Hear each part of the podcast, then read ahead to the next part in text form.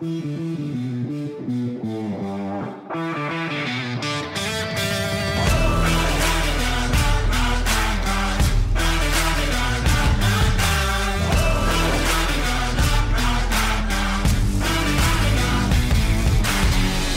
escuchando tu podcast de baloncesto. El del ACB, el de la NBA, el del básquet europeo, el del básquet femenino. Estás escuchando Zona 3-2.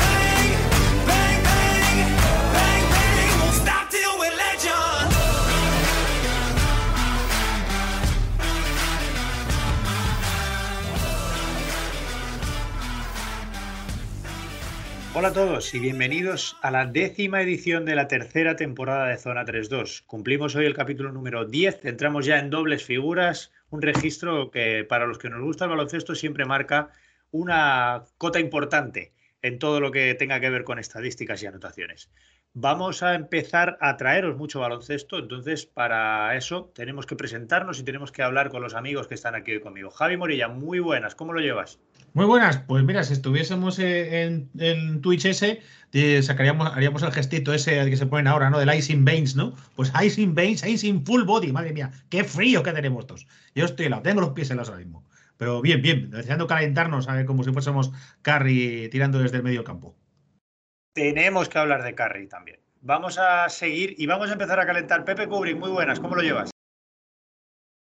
Muy bien, yo pensaba que era yo el friolero aquí de, del equipo, pero pues yo no, lo estoy llevando tan mal de momento. Debe ser que estoy pisando un poco la calle a lo mejor y estoy aquí, pues eso, eh, resguardecido, pero, pero lo estoy llevando mejor de lo que pensaba. Uy, lo que nos queda todavía.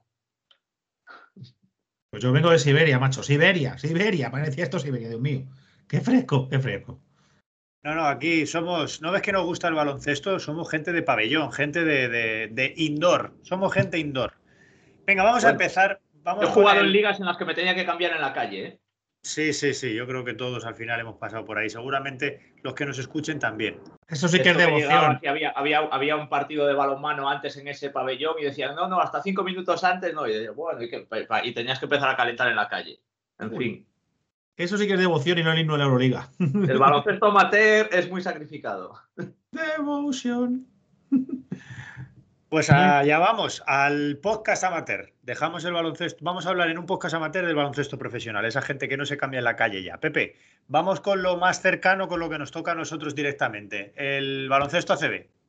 Sí, que tenemos que empezar por una mala noticia. Hacía mucho que no decíamos esto y es hablar de un partido aplazado por COVID, eh, por positivos, en el caso del equipo gallego del, del Breogán, con lo cual eh, se ha visto aplazado el partido entre Breogán y Juventud. Bueno, por lo demás, pues eh, Madrid y Barcelona, como siempre, ganando. En esta ocasión, a lo mejor, no con mucho brillo. Con dos partidos, creo que en, los que tanto Madrid como Barcelona se mostraron muy fuertes, sobre todo en defensa y sobre todo en la pintura, ¿no?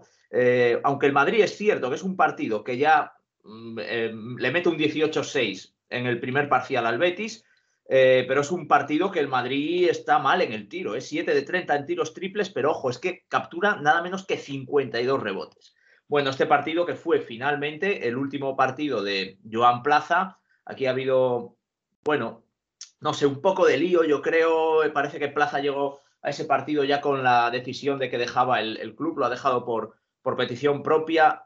Soy muy de plaza, pero a mí me ha sorprendido un poco esto, esa rueda de prensa en la que cargaba un poco contra el club, contra la infraestructura del club, cuando él realmente la pasada temporada eh, hizo un gran final de, campaña, llegó al equipo para salvarlo, renovó y yo pensaba que había una gran sintonía entre, entre club y entrenador.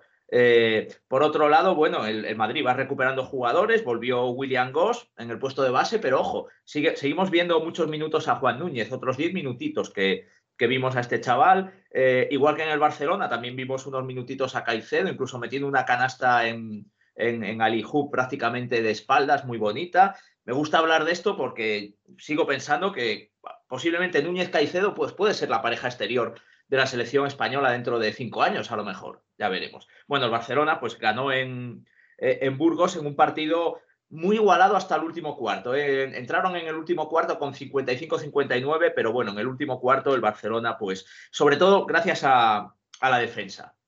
eh, un Burgos todavía con un entrenador interino, con, con, Félix Alonso. Por cierto, el Betis sí que tiene un nuevo entrenador, que es Luis Casimiro, que, hace unas semanas fue destituido del Prometeas, pese a ir segundo en la liga, no lo estaba haciendo tan mal. Casimiro ha hablado de pues, lo que hablábamos con Plaza, de falta de sintonía con, con el club. Bueno, en tercera, eh, a partir de la tercera posición, recordaréis que, que iban eh, Tenerife y Gran Canaria, los equipos insulares eran, eran los que teníamos ahí en tercera y cuarta posición este fin de semana se han enfrentado eh, y ha ganado el Tenerife haciendo un partidazo 98-89. Ojo a los números en ataque del Tenerife.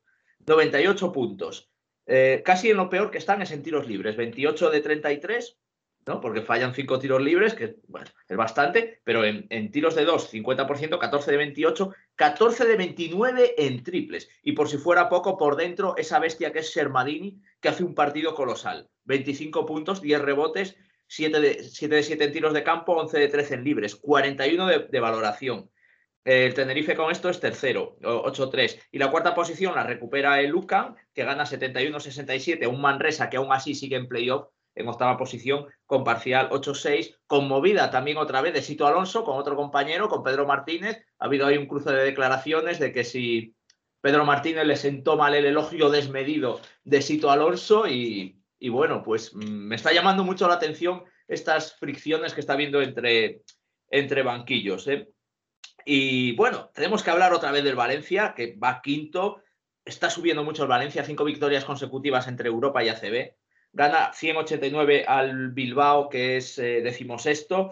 Eh, y, y, bueno, eh, otra vez tirando mucho de nacionales. Me quedo sobre todo con Pradilla, 21.5 rebotes, 22 de valoración, porque es otro de los jugadores de futuro. Ya está, está en estas ventanas FIBA, va a ser uno de los debutantes este, este fin de semana o a partir del jueves. Y, y, bueno, me gusta mucho la evolución de este chaval, que era un 5 dominante en inferiores y ahora con los años está evolucionando un poco a jugar más por fuera. Ahora es una especie de cuatro y medio, va cogiendo tiro exterior, pero qué bien está jugando. Eh, séptimo está el Juventud, que como hemos dicho, no ha jugado con 6-4. Mm, octavo, ya he dicho el Manresa. Noveno sería el Breogán, que tampoco ha jugado. Y luego ya tenemos eh, a los grandes venido, venidos a menos, que son Unicaja y Vasconia. Están los dos con balance 5-6. Los dos han ganado su partido. El Unicaja aún fue en Labrada, que es penúltimo, pero está haciendo, está haciendo muy buen, baloncesto. El Unicaja ganó con problemas 90-86 con un gran Brizuela, relevando ahora a Jaime Fernández Empezó muy bien Jaime Fernández la temporada, ahora el mejor está siendo eh, Brizuela. Eh, el Vasconia ganó a la Andorra, bueno, que tiene su mérito porque la Andorra estaba en buena, en buena línea ascendente. Gran partido de Granger, 32 de valoración, ha sido MVP de noviembre, por cierto, pero ojito a, a Baldwin, que está mejorando mucho con, con Spaya. 19 puntos y 8 rebotes, eh, 32 de valoración, jugando casi más de dos que de uno haciendo pareja con Granger, pero parece que es uno de los jugadores que le ha sentado bien el cambio de, de entrenador. Y luego, bueno, pues un, partido para acabar que yo llamo duelo en tierra de nadie. El, el Obrador, Obradoiro Zaragoza, dos equipos que, bueno, no están en descenso, tampoco parece que vayan a, meterse en, puestos de Copa del Rey, lo ha ganado el Obradoiro 87-82. Eh, y para finalizar, hablando de la, tabla, y bueno, eso, Betis colista y Fuenlabrada también en puestos de descenso, pero me gustaría fijarme en un dato del Fuenlabrada, porque me parece muy llamativo. Hablamos de un equipo que, es, eh, que está en puestos de descenso, que solo ha ganado dos partidos, y sin embargo, tiene al máximo eh, anotador, que es Omegano, al máximo asistente ahora mismo, que es Jan Novak. Es el equipo, es, es sexto en valoración conjunta, este, este equipo. Es el segundo equipo en anotación, es el primero en asistencias, es el tercero en rebotes, eh, es el primero en triples convertidos, es el que tiene el mejor porcentaje en tiros de tres. Eh, bueno, pierde muchos balones, podemos decir, es el sexto que más balones pierde, pero hay cinco que pierden más que él, y eso sí, es el equipo que más puntos encaja. Pero me llama muchísimo la atención, y esto quiere decir que es un equipo que, bueno, no tiene calidad individual, pero está haciendo muy, muy buen baloncesto, y, esto creo que hay que remarcarlo porque a lo mejor la gente lo ve en la tabla en esta posición, pero eh, de verdad, me quito el sombrero ante Raventós, un entrenador de vieja escuela, que no es muy conocido quizás porque, bueno, viene de, del, baloncesto de formación y de ser asistente, pero eh, está haciendo un buen baloncesto en Fuenlabrada, aunque no se ha premiado. Y por último, quería dejar un apunte de, femenina. eh, sigue líder en la avenida con 9-0, pero sobre todo que, joder, eh, la última vez que hablamos del, del Benvibre, del Embutidos Pajariel, estaba en crisis y ahora lleva tres victorias seguidas, de balance 3-6 y ha salido de los puestos de, descenso. Lo digo por mis paisanos de, de, allí, de la comarca del Bierzo, que bueno, pues que me alegro mucho.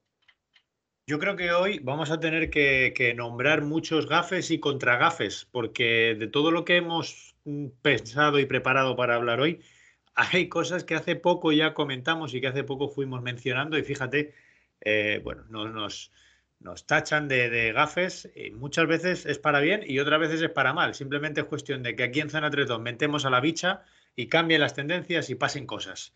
Vamos a intentar que esta bicha nos salga bien porque nos toca hablar de la selección ahora, Javi. Nos decía Pepe que el próximo fin de semana no habrá eh, Liga CB, tenemos ventana de selecciones, lo que yo no sé si atreverme ya a denominar en la clásica ventana de selecciones de noviembre, ¿no? Porque estamos ya acostumbrados a que en noviembre y en febrero haya estas pausas. Vamos a contar brevemente en qué consiste esta ventana, porque ahora mismo lo que la selección masculina se juega es el pase al, Mundial de 2023. Esta ventana se juega en dos fases diferentes, noviembre Ahora en noviembre de 2021 se juegan, tres dos, eh, se juegan dos partidos, perdón. Jugaremos contra Macedonia el viernes y contra Georgia el lunes. Eh, el primer partido fuera de casa en Macedonia del Norte, el segundo partido en España, en Jaén. Siete y media y ocho y media de la tarde, respectivamente, por cierto. Y después tendremos ventanas de nuevo en febrero de 2022 y en julio de 2022. Cuando termine esa ventana de julio de 2022, habremos eh, finalizado esta primera fase de la clasificación, una, fase de clasificación que cuenta con 32 equipos divididos en grupos de, cuatro, ocho grupos de cuatro.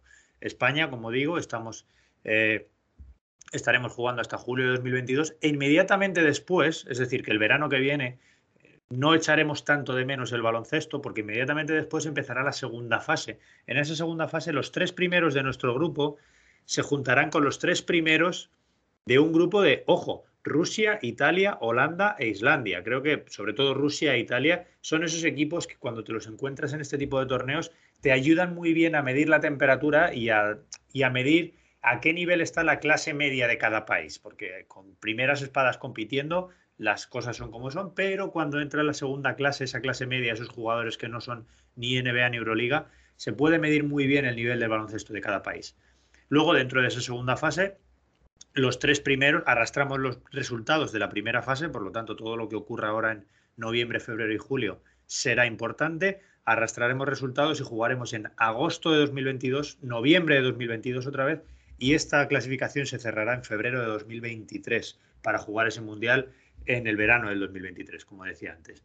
Bueno, después de, esta chapa, Javi, vamos a hablar un poquito del equipo que ha decidido llevarse Escariolo, un equipo que previsiblemente mucho Unicaja, mucho Valencia, equipos top de España que no disputan Euroliga.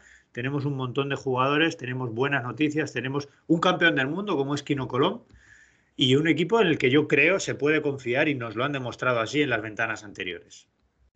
Pues creo que en la presentación has dado, has dado la clave.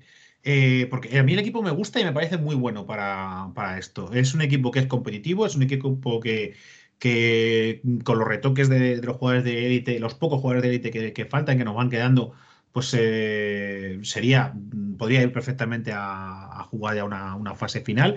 Y esto es porque tenemos una, un muy buen nivel de clase media. Es decir, eh, España no es como muchos, como muchos países, especialmente los países pequeños, un país que tenga dos, tres, cuatro jugadores muy, muy buenos y el, que son estrellas, que juegan en Euroliga, juegan en NBA incluso, eh, pero que luego, pues bueno, hay que tirar ahí de, ligas menores, de ligas muy pequeñas, con, jugadores que, no son protagonistas en, Europa.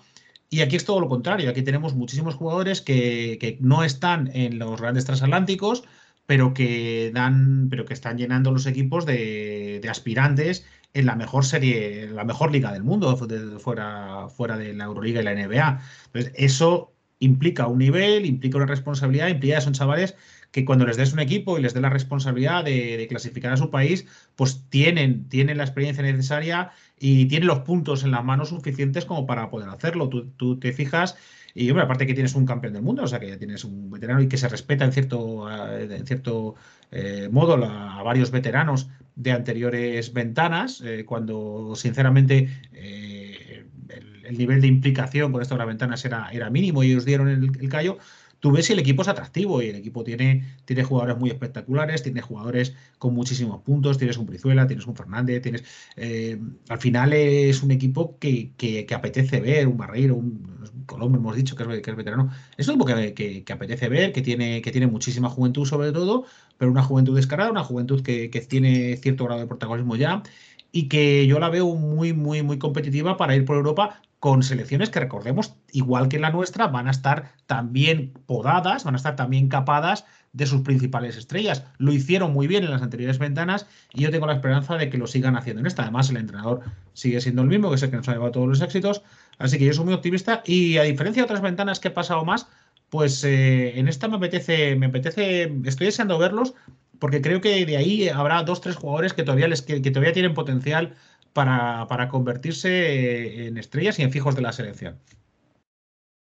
Pepe, estamos ante una oportunidad maravillosa para empezar a, picar piedra de cara a ir al gran torneo que es el que luego quieren, quieren jugar todos los jugadores, que es ese Mundial de 2023. Nos decía Javi, ya cada vez nos van quedando menos eh, primeras espadas de ese estilo, ¿no? Esos jugadores de primer nivel europeo o mundial. Y parece que ahora mismo tenemos que empezar a buscarlos ya tirando un poquito para abajo y pensar que, estos jugadores, estos, este equipo que se lleva Scariolo, pues oye, quizás empiece a parecer más de lo que estábamos acostumbrados a los que luego vayan a los torneos internacionales. No sé, al mirar la clasificación, pues nos has dado algún nombre en tu repaso ACB que luego son jugadores que van a venir a la selección y que van a ser importantes. Hablamos de Brizuela, por ejemplo, nos has hablado también de Jaime Fernández, eh, Joan Sastre. Yo bueno, Jaime Pradilla, tengo ganas de ver a Jaime Pradilla en la selección. A mí en este tipo de, torneos es un jugador que me gusta. Me hace falta ver a Francis Alonso porque creo que es un tirador muy pulcro y, bastante fiable que me gustaría ir viendo con la selección que creo que nos puede dar algo diferente. Pero bueno, de este roster, Pepe, pues se puede pensar que varios jugadores acaben yendo al Mundial dentro de casi, casi dos años, ¿no? Bueno, y no solo al Mundial, entre medias tenemos el año que viene el Eurobásquet y, bueno, eh, evidentemente, pues eh, ahí ya eh, con lógica mm, podrán ir los, los NBA y Euroliga, otra cosa es que vayan o se reserven, ¿no? y entonces, bueno, también seguro que Escariolo va a tomar buena nota para el Eurobásquet 2022. O sea que que no solo hay, no solo, no, me imagino que estos jugadores no solo van a estar pensando en la posibilidad del premio del Mundial, sino que saben que es una posibilidad de hacer méritos para acudir al, al Eurobásquet del, verano que viene. O sea que vamos a estar muy atentos a, estos dos partidos en los que me imagino que habrá cambios de un partido a otro también. Yo creo que eh, posiblemente contra Georgia veremos más interiores. Hay que tener en cuenta que Georgia su gran baza es el juego interior, evidentemente. Bueno, no vamos a descubrirlos a estas alturas. La pareja que forma Shermadini, presumiblemente con Sengelia, que esto es un dato también que creo que hay que recordar, ¿no? Eh, Sengelia, su intención es jugar con, con, su selección, eh, aunque es jugador de Euroliga. ¿no? Digo esto porque creo que hay un poco de confusión. Eh, no hay ningún veto ni hay ninguna ley que impida a los jugadores de, ni de Euroliga, ni de NBA, ni de ningún sitio jugar en estas ventanas. Otra cosa es el calendario y que los clubes no no te permitan jugar, ¿no? Pero ha pasado también con los jugadores, con Seba Saiz, que está en Japón, o, Pablo Aguilar, que había mucha dificultad por el tema del viaje y tal, y no, y no se les ha podido convocar.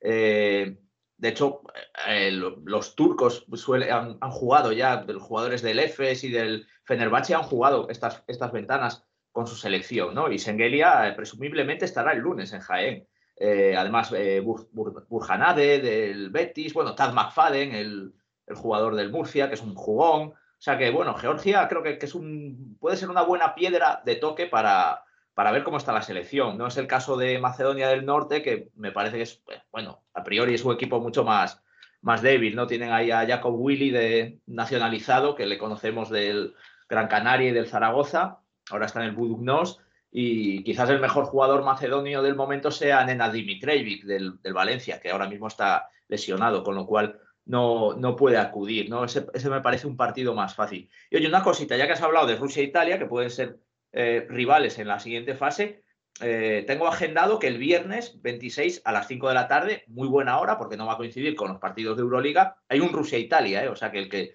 el que quiera seguro que lo encuentra por ahí en, streaming en fácil, ¿no? Hay un Serbia-Letonia también por ahí, o sea que bueno, hay, hay cositas interesantes en estas ventanas. El dato siempre hay alternativo del baloncesto que no, que no puedes ver en cualquier parte. Te enterarás en zona 3-2 siempre. Muchas gracias, chicos. Pues vamos a cerrar lo que sería el baloncesto local, nacional, llamadlo como queráis, para irnos al baloncesto europeo.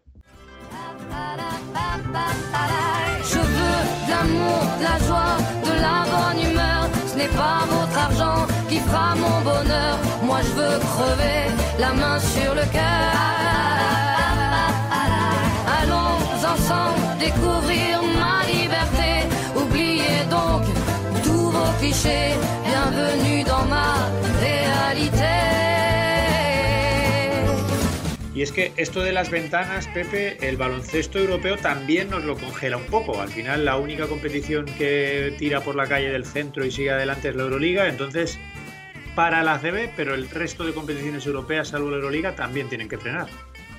Eh, sí, con lo cual, bueno, lo que podemos dar es los resultados de la, de la semana pasada, de la anterior jornada, eh, bueno, el Zaragoza ya desahuciado, pero bueno, aún así a, buenas horas mangas verdes, como se suele decir, ha ganado al Reggio Emilia 82-77 en FIBA Eurocup. Resultado totalmente intrascendente, tanto para el Zaragoza como para el resto del grupo, yo creo, porque aquí se va a clasificar el, el Saratov y el Reggio Emilia.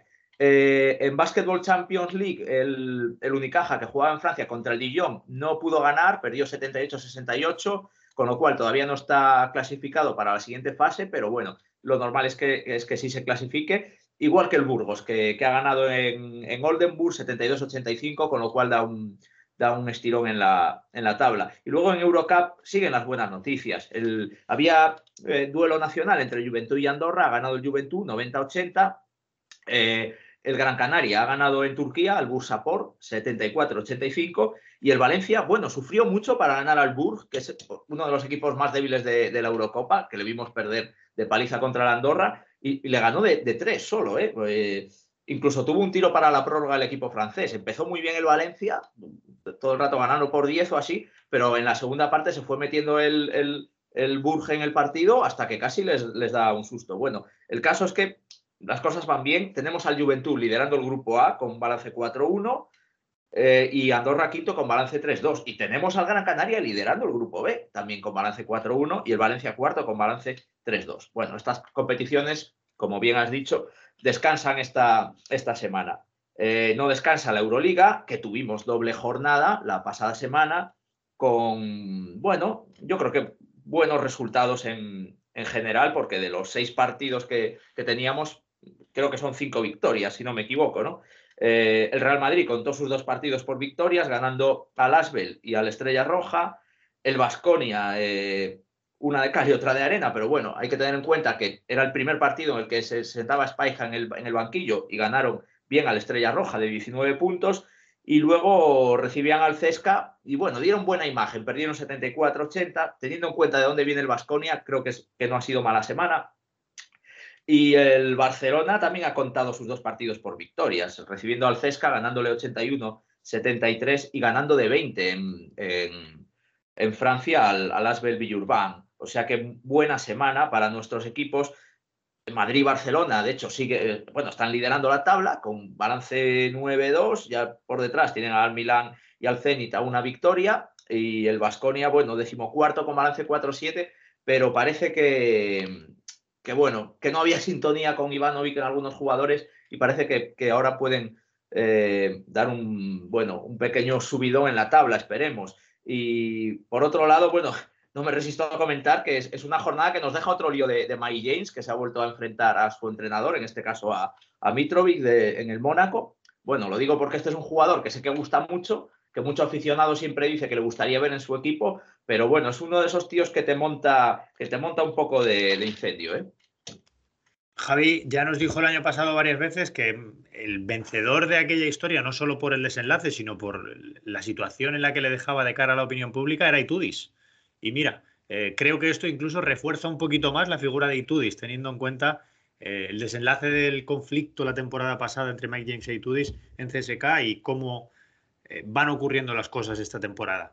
De cómo van ocurriendo las cosas esta temporada, Javi, tenemos que hablar, porque me voy a quedar con lo positivo que nos decía Pepe, ¿no? Cinco de seis victorias de los españoles, pero si nos fijamos, por ejemplo, en la jornada de jueves-viernes, hay una cantidad de resultados y la Euroliga está, es que el único término que se me ocurre para, definirla esta temporada es loca. Lo, lo, hablábamos hace un par de semanas y el ejemplo está aquí. Mira, otra de las bichas que mentamos y que se nos está cumpliendo. Una Euroliga muy loca y una Euroliga en la que es casi imposible hacer pronósticos. Hasta el punto que Milán, que era un equipo muy en forma y al que teníamos y al que aquí hemos llegado a hablar y decir que si nos lo deberíamos tomar en serio ya, va y pierde con Zenit.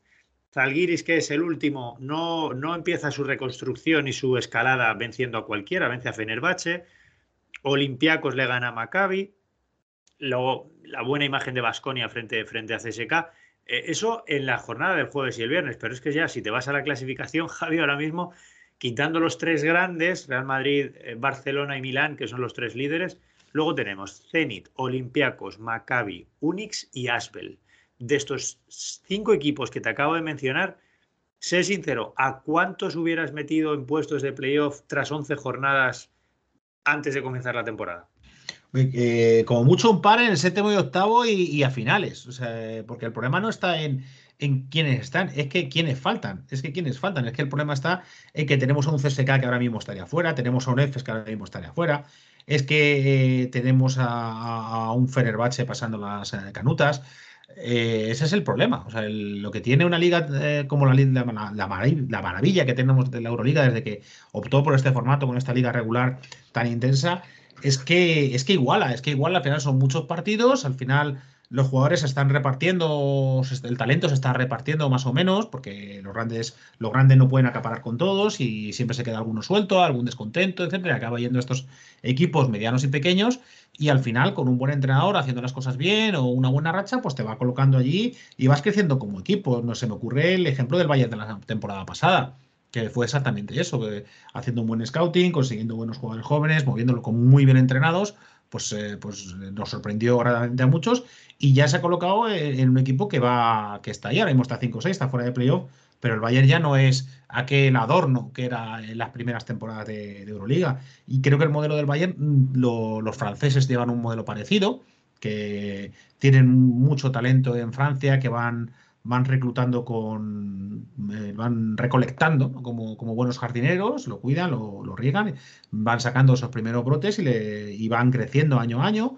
Eh, está cerca el día en que se empiecen a, alguno llegue a, a playoff, no creo que queden demasiados años, siguen trabajando, trabajando bien, metiendo dinero y metiendo talento. Y, claro, pues, pues los, los, eh, los, que no son grandes transatlánticos sufren y, y, se llevan, se quedan fuera de playoff o los favoritos pues se llevan estos sustos, estas derrotas inesperadas, que también están muy favorecidas por, este calendario frenético. Al fin y al cabo son dos competiciones a la vez, la Euroliga y la Liga Doméstica, no en todos, pero en muchos de los casos. Eh, cuando la Euroliga dobla, pues hablamos de tres partidos semana, que eso pues el jugador europeo no está acostumbrado, con mucho desplazamiento. muchas veces pensamos en la NBA y, y que tener que la Europa baloncestística es un poquito más grande que Estados Unidos. Eh, y los viajes que aquí se van a Moscú, los viajes que aquí te vas a que te vas a Kazán, etcétera, no tienen nada que enviar a un coast to coast Boston Los Ángeles. Eh, de hecho, son un poquito más largos, creo. Eh, todo esto hace que, la liga se iguale y hace que como competición sea espectacular y como competición, insisto, en que es una de las, de las mayores bendiciones que han ocurrido en el deporte en los últimos años, este formato de Euroliga con la liga regular de 18 equipos que reparte, reparte la emoción durante, la, durante todo el año, que hace que todos los partidos sean importantes y que nos, nos eh, está permitiendo ver eh, mucho talento repartido por toda Europa.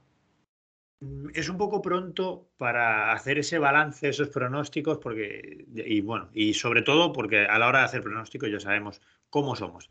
Pero ahora mismo, mirando la clasificación, Pepe, vemos a Real Madrid, Barcelona y Milán con una victoria entre ellos, y los dos siguientes equipos que a priori deberían estar compitiendo por esas cuatro plazas que te dan derecho a factor cancha en playoff, CSK y EFES, con permiso de todos los que están por medio, porque es que, como digo, hay otros cinco equipos por el medio, pero con permiso de todos estos equipos, la, diferencia ya entre Real Madrid, Barcelona y Milán con CSK y EFES son dos o tres partidos. Podemos empezar a pensar que estos tres están empezando ya a cimentar su, su puesto ahí y su billete y a comprar su billete de cara a esa, esa factor cancha en playoff o es pronto todavía? Es que no hemos llegado todavía al primer tercio de competición y no me atrevo a hacer este tipo de preguntas aún con mucha severidad, pero que haya tanta diferencia entre estos equipos a mí ahora mismo me raspa un poco. Sí, a ver, e, e, esto es muy largo, queda mucho, son 34 jornadas y llevamos solo 11. Eh, pero la experiencia así reciente sí que me dice que mm, los equipos que empiezan muy fuerte y los que eh, o sea, sobre todo si son equipos como Barcelona o Real Madrid o Cesca los otros años que ha estado arriba, o Fenerbahce cuando ha dominado la tabla, o Efes, son equipos que luego no, no es fácil desbancarles, ¿no? Cuando cogen este tipo de, ventaja, ya es para consolidarse ahí, ¿no? Los, los grandes vaivenes suelen ser eh, más bien en las, en las últimas posiciones para meterse en playoffs, ¿no? En esas luchas por el, no sé, el sexto al octavo, una cosa así y tal. Pero yo creo que, sí, que estos, estos tres equipos, Barcelona, Madrid y Milán, esto les, les viene muy bien respecto al, al resto de, equipos, ¿no? Y bueno, sí, la tabla está, parece que está un poco loca, pero lo que sí se está confirmando es lo que mucho analista había dicho sobre el Zenit, que iba a ser uno de los equipos fuertes esta temporada. Veremos si, si mantiene de momento esta, esta plaza de, factor cancha de, de playoffs, porque es, es difícil que Claro, pensar que Cesca o EFES no, no suban. Pero respecto a estos tres equipos que me has preguntado, yo sí creo que, una vez que se han colocado ahí es para quedarse. Vamos a ver, porque el Real Madrid, por ejemplo, visita Basconia esta jornada, el próximo jueves, un partido que siempre se le da mal en Euroliga. Real Madrid, además, últimamente se ha llevado palizas en, Vitoria. El Barça recibe a Zalgiris, que viene de ganar, que es un equipo que veremos a ver si no se viene arriba con esa victoria y remonta algún punto. Y, ah, eh, perdón, Milán recibe a Olympiacos, que ahora mismo es un equipo imprevisible. Yo ya no sé por dónde va a salir Olympiacos y mucho menos después del triple que me tiré en la primera jornada diciendo que me daba pena ver eh, una Euroliga con los equipos griegos a este nivel. La, el zasca que me está dando Olympiacos durante toda esta temporada, ahora mismo ya no me atrevo a decir qué será capaz de, hacer o qué podría ocurrir en ese partido. Por otro lado, los, por hablar ya de los dos perseguidores que os decía, CSK recibe a Bayern, que no me parece un partido para nada mucho más sencillo, y Efes tiene un derby turco frente a Fenerbahce, así que en campo de Fenerbahce. Así que tampoco es una jornada fácil para Efes. De momento, esta Euroliga, eh, la Euroliga loca, sigue en marcha. Yo me lo estoy pasando como un enano. Bendita Euroliga loca, a mí me está pareciendo una maravilla y que siga así por mucho tiempo. La verdad que es una cosa que a mí me está encantando ver. Bueno, pues eh, vamos a cerrar también con esto nuestro bloque de baloncesto europeo y es hora del top 5. Nos vamos a la NBA.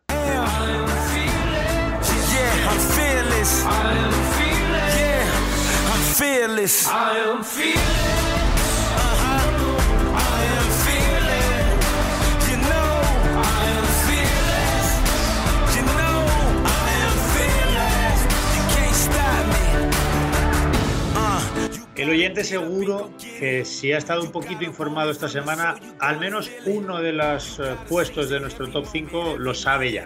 Hay algo de lo que habla todo el mundo, pero no, lo vamos a, no vamos a empezar con ello. Vamos a empezar por abajo, vamos a empezar por el 5. Y empezando por abajo, hablamos de los de abajo. Esta semana, Javi, tenemos que hablar de esos equipos que están ahí, que sabemos que no van a competir, pero no está, o por lo menos a día de hoy, nos está costando ver claramente ese equipo de tanqueo. Parece que los equipos de abajo hacen por competir. Pues eh, efectivamente, y, mira, vamos a ver, por ejemplo, con el, con el primer equipo que vamos a abordar, que es que son los Houston, los Houston Rockets. Eh, atención, Houston Rockets, 1-16. Houston, tenemos un problema. 1-16, racha de menos 15, o sea, 15 partidos seguidos perdiendo. Son los eh, son eh, el peor equipo en rating ofensivo, el peor equipo en rating total. La defensa es lo único que no está demasiado mal, 19 es la decimonovena de defensa. La verdad es que eh, los números son para temblar, ¿no? esa racha de 15 perdidos. De hecho, pues solo está superada por los 20 perdidos que tuvieron los propios Houston el año pasado. Pero la cosa es que tú les ves y no tienen. El, equipo no deja tan malas sensaciones. Tú ves, ves jugadores que, se, que hacen cosas, no, no juegan tan mal. ¿Qué, qué, es, ¿Qué es lo que está pasando? Bueno, pues eh, hay que buscar, hay que buscar pistas y la primera que encontramos es que pierden balones pues como si no costara. Eh, en lo que va de temporada llevan ya siete partidos con más de 20 pérdidas. Repito, siete partidos con más de 20 pérdidas. Son, para que nos hagamos una idea, los mismos partidos con más de 20 pérdidas que sumaron en toda la temporada anterior, que ya de por sí no fue para tirar cohete. Recordemos que esa temporada horripilante del año pasado, eh, pues eh, tuvieron hasta 20 derrotas seguidas. Bueno, pues aún peor a ese nivel. ¿Qué es lo que está pasando? Porque, repito, tú ves el, equipo y no da tan mala pinta. Yo estuve viendo en directo el partido de este sábado eh, y, el equipo mm, está bien, tuvo sus oportunidades. ¿Qué es lo que pasa? Pues pierden muchos balones. ¿Por qué pierden tantos balones? Eh, creo que el principal problema es que en este proceso de rejuvenecimiento, de reconstrucción, etcétera, pues le han dado los galones demasiado pronto a gente demasiado joven. Kevin Porter Jr., por ejemplo, es el jugador que más eh, amasa el balón en ataque, tiene un 24,1% de, de, uso del balón y en ese tiempo le ha dado, eso sí, para liderar la NBA en algo. Kevin Porter Jr., Houston es líder en algo. Exactamente, es líder en ratio de pérdidas por minuto. Una, una clasificación, eso sí, está empatado, eso sí, no es líder absoluto, está empatado con insignes pierde bolas como Harden y Westbrook con 1,4 balones perdidos, eh, perdón, 0,14 balones perdidos por, por, minuto. El otro jugador que acumula también mucho balón en ataque es, es, Green, Jalen Green, con un 21,2%.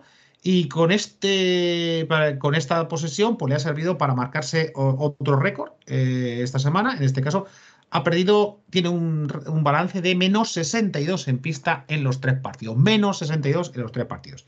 Claro, que tu ataque lo acapare en un jugador de tercer año, que es el caso de Kevin Porter Jr., y un rookie, pues explica esta en gran parte la inmadurez de un grupo que además se ha notado en que no han sabido ganar varios partidos que tenían en la mano y que le habrían dado ese plus de ánimo y de confianza que es imprescindible para, para mejorar tu récord. Yo creo que ahora mismo le falta mucha confianza y le falta confianza porque no tienen veteranía para ganar partidos que, deberían ganar y claro, esas derrotas las va sumando, las va sumando y al final son una, los, es un círculo vicioso del que cuesta muchísimo salir y claro, así si no controlas, eh, si partidos que llevas ganando, los, al final los acabas perdiendo, pues es muy difícil que, tengas esa confianza. Son cuatro partidos los que han perdido, a pesar de haber llegado ya al clutch, eh, igualados a los últimos minutos, han llegado al clutch igualados y los, han, los pierden. Las últimas semanas han perdido cuatro partidos en esas características. Si no ganas eso, pues eh, al final la, confianza desaparece y cada vez es más difícil anotar y cada vez es más difícil ganar. Las eh, malas noticias, perdón, las peores noticias a nivel individual, pues están en el bajón que está dando Face, un, un pivot que, era, tenía fama de serio y trabajador y que sin embargo está batiendo récords de, de balance negativo con él en pista. Y las buenas son que los jóvenes no tienen mala pinta. Jalen Green eh, decíamos que tiene un más menos horrible, pero bueno, están 14,2 puntos por partido, para un rookie está bien. Y Alpen Sengun, que recordemos es el vigente MVP de la Liga Turca, pues no lo está haciendo mal en la segunda unidad. Garuba, recordemos que lo mandaron, lo mandaron a la, a la, G League eh, para que coja minutos eh, y allí, pues eh, vamos a ver, no le está haciendo mal. Se está, creo que tiene muy fácil sacar un doble doble todas las, todos los días. Y ayer, por cierto, aparte del doble doble, eh, metió un tapón espectacular para que fue decisivo para ganar en el último momento para dar victoria a su equipo. Los Río Grande Valley Vipers. Veréis que es RGV, porque bueno, para RGV es Río Grande Valley, Valle del Río Grande. En fin, concluyendo con los Houston, pues es un equipo que debería mejorar porque tiene mimbres y además, que una cosa, nadie espera nada serio de esta temporada. Así que creo, creo que Stephen Silas tiene margen y que le van a dejar hacer y seguir, pues eso, eh, en plan incubadora para que estos jóvenes pues vayan cogiendo experiencia, porque lo, bueno que tiene, si el problema de tu equipo es la inexperiencia, pues mira, es uno de los pocos defectos que se cura solo con el tiempo. Así que eh, las perspectivas pues son de seguir así, pero que está previsto y que no, no queremos que, el equipo si va, pues irá a mejorar, porque de las cosas peor no le puede ir. Bueno, Pepe, vamos a cambiar de conferencia y por ser tú, vamos a cambiar de equipo. No me voy a ir directamente al fondo de la tabla, me voy a saltar a los Orlando Magic, que luego hablaremos de ellos. Voy a subir un escaloncito que con un poquito de mejor récord están los Detroit Pistons. Antes de empezar a grabar hablábamos de bueno, de que los Pistons tienen cositas a las que agarrarse esta temporada y que aún así, a pesar de las derrotas, a pesar de ese 4-12 de balance que tienen ahora mismo, hay cosas a las que agarrarse. El número uno del draft está funcionando previsiblemente al, nivel que previsiblemente se esperaba de él y, tenemos unos Pistons que no son Pistons de tanqueo, por lo menos. Sí, pero a ver, yo sobre todo este punto lo que me interesaba era eh, mm, romper una lanza a favor de la NBA en, sí, ¿no? Y de, vaya por delante que el tanqueo existe y es una cosa que iremos viendo a lo largo de la temporada, lo, iremos viendo con movimientos de jugadores, jugadores a lo mejor que apartados en, la franquicia, ese tipo de cosas extrañas, pero lo que hay que acabar es con ese tópico del tanqueo porque sí y de, y, de que la NBA no interesa, ¿no? Que a mí es una cosa que me fastidia mucho, ¿no? Y, por eso e, este punto me parece interesante porque este fin de semana hubo partidos muy interesantes y a lo mejor un aficionado que no, que no siga mucho la NBA, pues dice, hombre, pero ¿cómo te vas a, poner a ver un Detroit Golden State? Pero si eso va a ser una paliza. Bueno, de paliza nada, perdieron de tres. Es cierto que, que, Steve Kerr dio descanso a Curry y a Green en ese partido. Esta es otra variable también, la de que los equipos grandes, pues también hacen un poco de load management y tal. Lo que quiero decir con esto es que merece la pena ver, la NBA. Yo estoy cansado de, que si ves un equipo como Houston o como Detroit o como tal, que, gana el 20% de los partidos, que la gente piense que lo están haciendo adrede. Pero vamos a ver, en la ACB, Fuenlabrada, Bilbao, Betis pierden adrede y ganan el mismo número, el mismo porcentaje de partidos. Zalgiris y Panathinaikos en la Euroliga lo están haciendo adrede, ¿no? Entonces, ese tópico tan cuñadista me, me mosquea y por eso creo que hoy era bueno que sacásemos a estos equipos de, abajo y, decir que, hombre, pues que están compitiendo con dignidad y haciendo buenos partidos. Y es el caso de, Detroit, empezó muy mal, empezó con un 1-9, pero en los últimos siete partidos su balance ya es 3-4 y, bueno, pues eso, vienen de un partido contra Lakers muy caliente, que hablaremos luego de él, en el que pierden de 5, pero incluso con 3 abajo, quedando pocos segundos, pierden una bola que era un triple para llevar el partido a la prórroga. O sea que de tanqueo, nada de nada. Es que de hecho, el otro, lo comentaba antes, el partido del sábado, Houston lo pierde porque es que hace tres pérdidas consecutivas en el último cuarto cuando tenía el partido en la mano. O sea, es, y, esto porque es, tanquear el dejar que el, reconstruir el equipo a base de jóvenes, yo no lo considero tanquear. Yo, creo que son equipos atractivos y, eh, y ahí eh, ver estas jóvenes figuras a veces tiene, eh, es, bonito también para el aficionado porque, porque acaban explotando, porque acaban acelerando su, integración y porque además muchos tienen un descaro que, da gusto verlos. Son equipos bonitos de ver. Eh, concretamente Houston y Detroit esta temporada nos están sorprendiendo para bien a muchos. Y otro equipo que lo está haciendo bien y que, del que me gustaría que habláramos también, porque otro de los equipos que está abajo, que con permiso, Javi, de, tu hermano, nos vamos a saltar es Pelicans, porque ya hablamos de ellos la semana pasada. Me apetece hablar de Orlando. Lo de Orlando el año pasado, con aquel, eh, aquella desbandada general de los grandes jugadores, parecía que iba a ser un agujero en un agujero en el, en el récord de la temporada. Y sin embargo, bueno, pues igual, ¿no? Estamos viendo unos Magic que están compitiendo poco, tienen una diferencia, un ataque bastante potable, sin embargo, una defensa bastante, bastante más flojita. Es cierto que la defensa les está haciendo, quizá por, por la inexperiencia de la que hablábamos, ¿no? Pero bueno, un 2-8 de los últimos 10 y una racha de 3 que, que, ahora mismo está abierta de 3 derrotas, que nos hace pensar que, bueno, Orlando de cada 5 o 6 partidos, pues alguno va a ganar, que el récord de victorias puede ser algo más alto.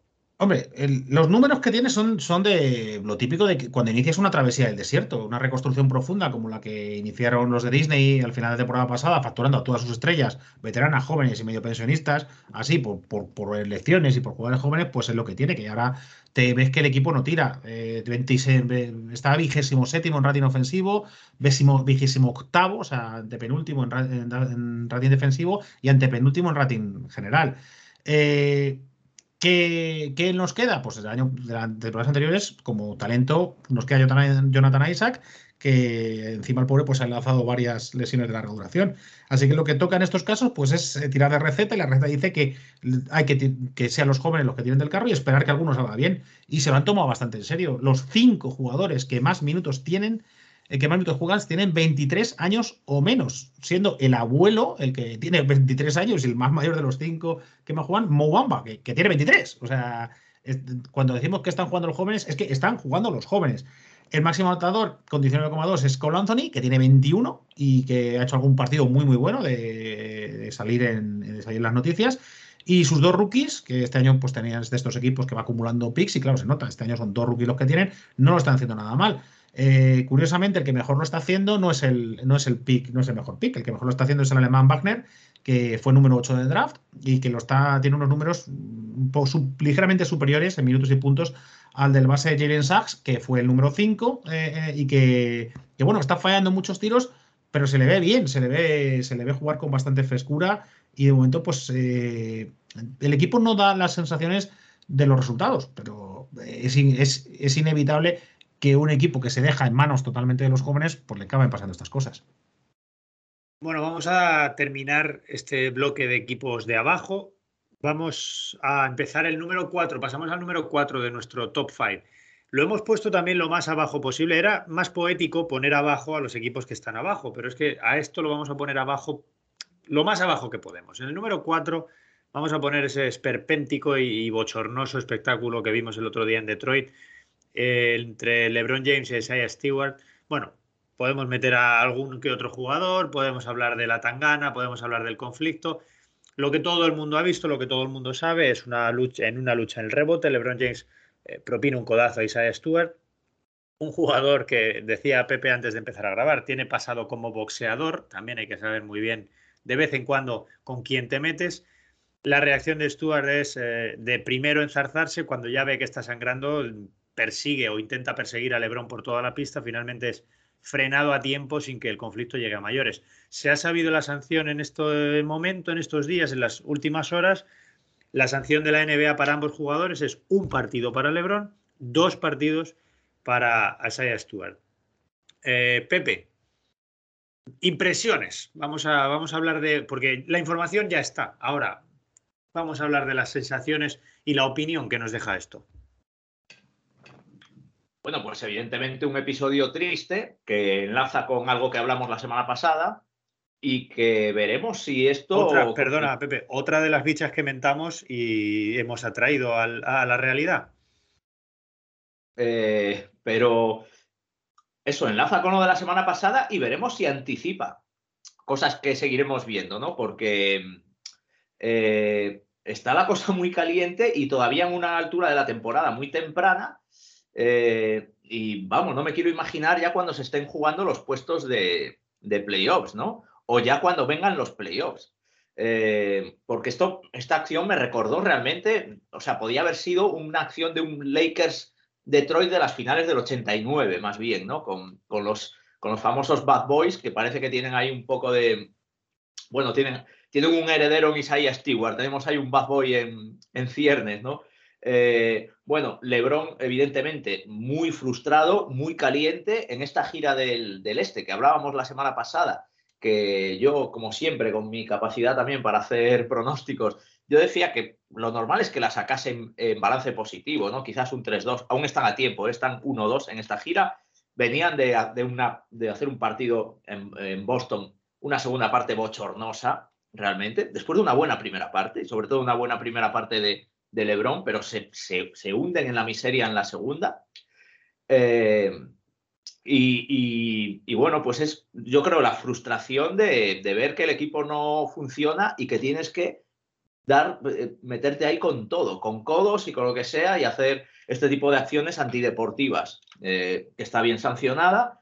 Y, bueno, pues lo de Stewart, pues nada, lo de un chico de, sangre caliente que, que, posiblemente, pues eso, fue el, ver, el ver cuando la sangre cayó por su rostro y tal, porque realmente, bueno, Detroit yo creo que no está para guerras ahora mismo, ¿no? Pero es preocupante, es preocupante que por lo que sea eh, estemos viendo esto, ¿no? Hoy es LeBron, ayer fue Jokic, mañana es Gobert, bueno, fue Gobert hace dos días, y, es que son jugadores gordos, ¿eh? son jugadores de los grandes, de los que presumiblemente eh, vayan a tener duelos muy calientes, ¿no? Y se está gestando otro espíritu de casi de eso, pues de, finales de los 80 y principios de los 90, en el, que estaba, faltaba muy poquito para que, se, para que la chispa saltase y, hubiese tan ganas en muchos partidos.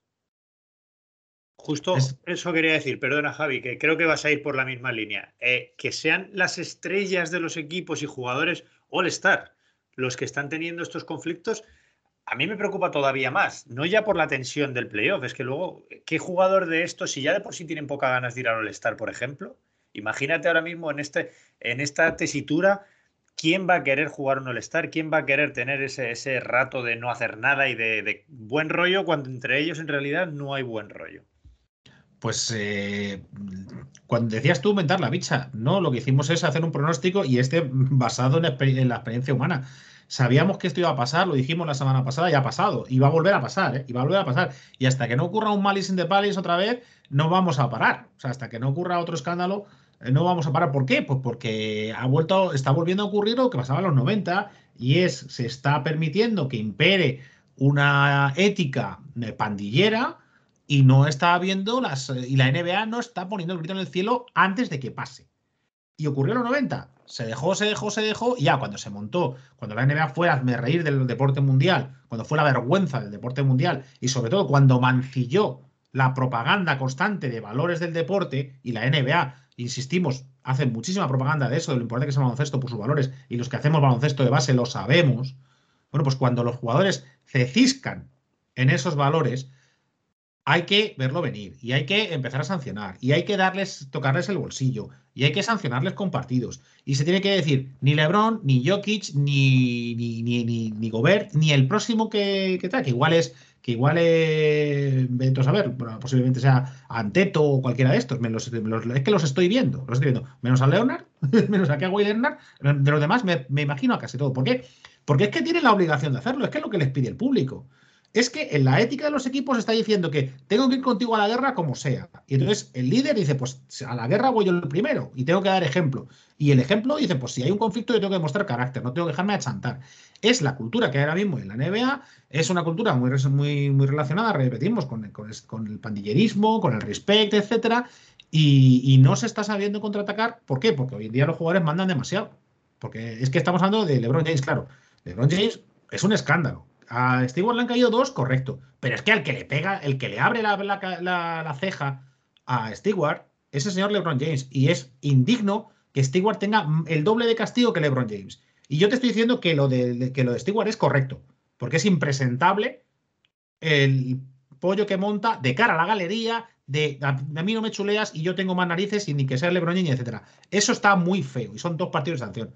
Pero hombre, el que le abre la, el que le abre la brecha de la forma que se la abre es LeBron James, mínimo dos, mínimo dos, y no tres o cuatro. Entonces, ¿qué pasa? No, es que no vamos a privar, al público de las de, la, de, ver a sus estrellas. Correcto, esa es la filosofía de la NBA. Pero no puedes dejar que las estrellas de la NBA pisoteen tus nombres, pisoteen tus valores, pisoteen tu imagen. Y lo decíamos la semana pasada, iba a pasar y ha pasado. Hay que poner medidas, hay que poner castigos, hay que combatir esos contravalores del pandillerismo, del matorismo y del respect. Y el, cuando decimos que tienes que ir a la guerra con, tus compañeros, nos referimos en que hay, que hay que ir al rebote en todos hay que defender a muerte. No que eh, me, las cobro todas y en cuanto me descuido te pego un codazo a las costillas o a la ceja.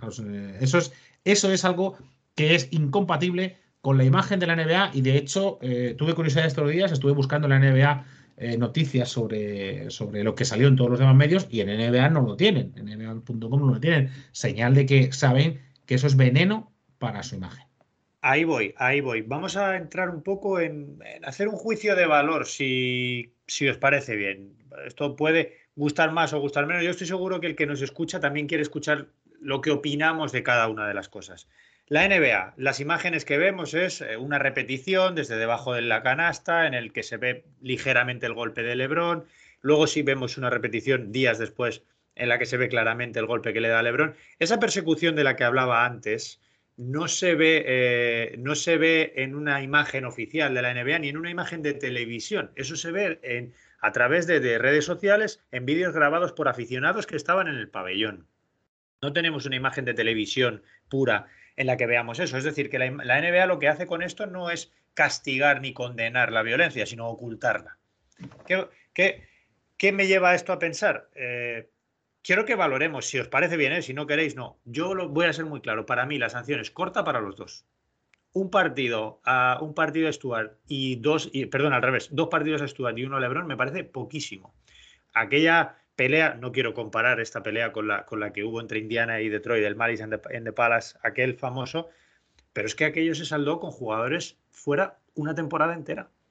No sé si fueron Artest, el que le cayeron ochenta y tantos partidos, Jermaine O'Neill setenta y muchos también. Aquello se saldó con un castigo verdaderamente ejemplar. Que tú le puedas pegar un codazo y abrirle la ceja a un tipo en un tiro libre y te caiga un partido, me parece muy poco. Y lo digo sinceramente. Para mí, todo lo que hayan sido menos de de 8 a 10 partidos, a lo mejor exagero, ¿eh? me parece poco. Y si no os parece mal, me gustaría saber qué pensáis de esto, si os parece justa la sanción. Tampoco vamos a entrar en valorar, a valorar cuánto le podríamos a cada uno, pero no justa, medida. ¿Os parece que tiene, está bien mesurada esta sanción, Javi? A mí me parece que en absoluto, en absoluto yo, yo eh, empezaría ya a poner sanciones muy duras, con partidos y con mucho más dinero. Pero, ¿cuál es el problema? El convenio. Si es que al final los jugadores mandan. Al final los jugadores mandan. ¿Por qué ha ocurrido esto? Por el convenio. Porque al final los jugadores no quieren que se les castigue, porque son los niños bonitos, son, el negocio y no quieren quedar mal. Y en lugar de decir, vamos a cambiar de actitud, no. Es, mira, si se me va la pinza, es que se me va la pinza, uh, no pasa nada. ¿Cómo que no pasa nada? ¿Cómo que no pasa nada? Que es Lebrón. Que los niños imitan todo lo que hace Lebrón. Es que va a faltar muy poco para que algún niño en un tiro libre le, meta un codazo a otro y diga, no, hombre, no, si esto lo, hace Lebrón, ¿qué, qué consecuencias? O sea, ¿Qué idea va a tener de que eso es una barbaridad? Un chaval de 9, 10, 11 años que tiene a Lebron como ídolo cuando ve ese comportamiento absolutamente rastrero y criminal de Lebron. ¿Vale? Los que jugamos a baloncesto sabemos el peligro que tienen esos coditos y, esos puñitos ahí. Y el suyo ni siquiera es un. que Lo peor es que ni siquiera es un codazo para ganar espacio. ¿eh? Cuidado, que es que es un puñetazo a la cara porque le está tocando las narices. Que eso es todavía. Que es que, es que encima, si analizamos la intención, todavía es peor. Pero es que Lebron se sabe protegido. Entonces, por eso repito, es que va a pasar y va a pasar. Y hasta que no tengamos una tan gorda como la del Madison de Palas eh, que comentabas hace un momento, no vamos a parar. Así que la, la, sanción me parece cortísima. Es corta por culpa de los jugadores y es corta porque en la NBA no le están convenciendo a los jugadores de que si el producto empieza a vender estas cosas, ellos van a empezar a cobrar menos porque se la sencilla razón de que muchos padres van a empezar a, comentar, a, no les va a gustar que sus niños pequeños vean la NBA, va a ganarse la NBA una imagen de barrio bajera y, tal, que tuvo en los 70 y que fue horrible, cuidado, y que fue horrible para, para la imagen de la NBA, y que de estas cosas cuesta muchísimo salir, que, que nos gastamos millones de dólares en promoción, millones de dólares en llevar nuestro mensaje por todo el mundo, que hay que pagar de publicidad y de horas, etcétera, para que luego lo tires eh, por la borda en no un incidente aislado, que llevamos tres, que llevamos tres en un mes de competición. O sea que injusta del todo. Y encima, con la, impresión de que, claro, como el Lebron le cae la mitad. Es que, es que encima disimula, hombre. Es que disimula. Le ha mencionado Javi el convenio. Lebron es uno de los jugadores que más fuertemente negocia el convenio, uno de los líderes del sindicato de jugadores. Otro es Chris Paul, que también es un jugador de mecha corta y que se está jugando mucho esta temporada con unos Phoenix Suns muy en, muy en forma y veremos a ver si mantener ese ritmo en algún momento no nos supone otro conflicto. Que bueno, Chris Paul es verdad que por físico, pues al final el pobre se enzarza, pero luego sale corriendo. Pepe, tú que eres eh, definido por, eh, tú te has autodefinido en muchas ocasiones como buen rollista por naturaleza, así que si quieres comentarnos y valorar esta sanción, adelante, si no, eres libre de pasar palabra. Buen, rollista y lebronista, además, ¿eh? que tampoco Lebron tiene un historial de, este estilo, ¿no? Sí, la, sanción evidentemente es, corta, pero eh, es que no se ha sabido, no se ha sabido gestionar desde el principio esto, porque si, hace unas semanas eh, a Jokic le cae un partido por un golpe tan feo más por la espalda a, Morris sin balón en juego, claro, ya sientas un precedente. Si mañana vemos a Draymond Green, eh, pues en eso, en un rebote también, meterle un codazo a un tío en, en, toda, en todos los morros y hacerle sangrar, ¿le vas a meter a Draymond Green ahora a tres, por ejemplo, cuando a LeBron le has metido uno? Ese es el problema. Es una es que es una, es una difícil decisión la que tiene que tomar la NBA porque, claro, como decía, como nos decía Javi, es que tiene que vender su producto y es más difícil vender un partido de los Lakers y más de estos Lakers si no está LeBron. Lo que pasa que al final, como no seas capaz de poner la autoridad y, saber cortar las alas a este tipo de actitudes, se vuelve en tu contra. Y ojalá, ojalá no estemos, como decía antes, mentando a la bicha y atrayendo más situaciones de ese estilo, pero no me está gustando a mí tampoco el cariz que está tomando eh, la tensión que está habiendo en las pistas. Vamos de todos modos, LeBron está ahora en un, momento de estos de que juega cuando quiere, o sea, por desgracia para, su equipo. O sea que lo que se hacen es tocarles el bolsillo con el, con el descuento del sueldo proporcional, que ahí, el, ahí sí que pierde mucho más LeBron que, que Stewart, claro, porque el sueldo en comparación de uno y otro es, es una barbaridad de diferencia. Y un poquito. Aún es el doble el de Stuart, ¿eh? que aunque sea menos cantidad, sigue siendo el doble de sueldo que LeBron, en porcentaje. Em, y, y, una cosa que no se hace demasiado es humillación. O sea, si has hecho el ganso, tienes que pedir perdón de una forma específica, con contrición y que se note. ¿Sabes? Y con algo que demuestre que de verdad te lo has tomado en serio. No un, bueno, a cualquiera que se haya podido sentir ofendido, no es. Mira, he hecho una cosa que no, niños, esto no lo hagáis jamás. Esto es lo peor que se puede hacer. Me avergüenza profundamente, pero con palabras serias y bien hecho. ¿Vale? No el. A cualquiera que se haya podido sentir ofendido, pues lo siento mucho. No, como de cualquiera. Se ha sentido ofendido cualquier educador que vea que ese espectáculo que nos parece maravilloso se ha convertido, o sea, me está vendiendo, me está vendiendo balones, valores de, pandillerismo, de matonismo y de bullying. Luego, no, no hagáis bullying. ¿Cómo que no hagáis bullying? LeBron está haciendo bullying en esa jugada. A un jugador de segundo año le está diciendo, tú conmigo no te metes y a mí no me quitas el rebote. Se lo está diciendo. Es bullying en toda, en toda regla. Hombre, por favor. Perdona, pues como educador me llega, me llega muy al fondo esto, lo siento. Es que es, es que es un tema que, con el que es fácil encenderse. Y mira, vamos a hablar, vamos a cerrar el tema con otro ejemplo de, lo, de la mano blanda de la NBA, sobre todo comparando a Silver con Stern. El que pueda, que se busque una imagen de la llegada de Kuzma ayer al pabellón y la ropa que llevaba. Eh, se me viene a la cabeza el, código de vestimenta que impuso David Stern, precisamente cuando estaba luchando con este, con este ambiente de, de gangsterismo y de barrio bajerismo. Por favor, que alguien se busque el outfit de, Kuzma ayer llegando al pabellón, que es que es para matarlo. Así que. Y, fíjate, pero ves tú, es que hemos pasado de un extremo al otro, de un código de vestimenta que me parece que va contra la libertad, etcétera, a emitir la pasarela de los jugadores en parte como parte del espectáculo. O sea, es que ahora las cadenas conectan para ver con qué pintas van. Yo supongo, en principio sería por la broma, pero, pero repito que esta gente crea tendencia, que luego tus niños quieren ir así. O sea, es que es ahí. Pues, es terrible. Pues ojalá que no, ojalá que no.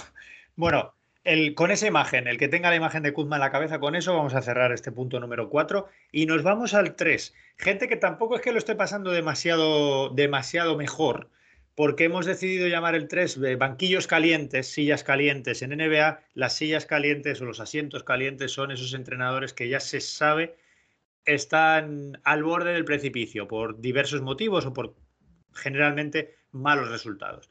Otro de las, de las bichas que hemos mentado, otra de las cosas que hemos atraído, porque esto lo comentamos y lo planeamos para hablarlo aquí en este capítulo de hoy. La semana pasada, entre el miércoles y el jueves, y no sé si fue el viernes o el sábado, cayó el primero ya. Cayó Luke Walton en Sacramento. Y bueno, yo tengo que decir que aunque Luke Walton es un entrenador que, me gusta, esa caída no me sorprende. Lo de Sacramento estaba siendo preocupante, no estaban funcionando del todo o al máximo nivel jugadores que, que deberían dar un paso adelante. Y yo creo que esta no es sorprendente, pero Javi, podemos pensar que hay alguna más que pueda estar viniendo no, no tardando mucho.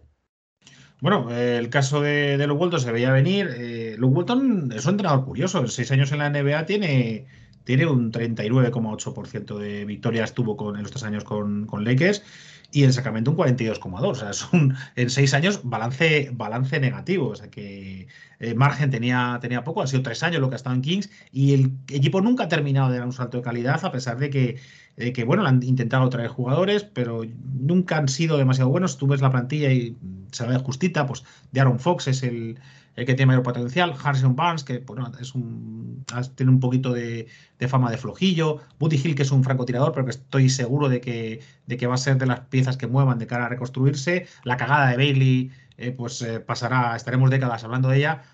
Tampoco veo que Luke Walton, que nadie pueda sacar demasiado de esta plantilla actual de Sacramento, pero bueno, ya con tres años que le han visto, ya saben lo que hay, lo que da, lo que da la huerta, y lo han sustituido.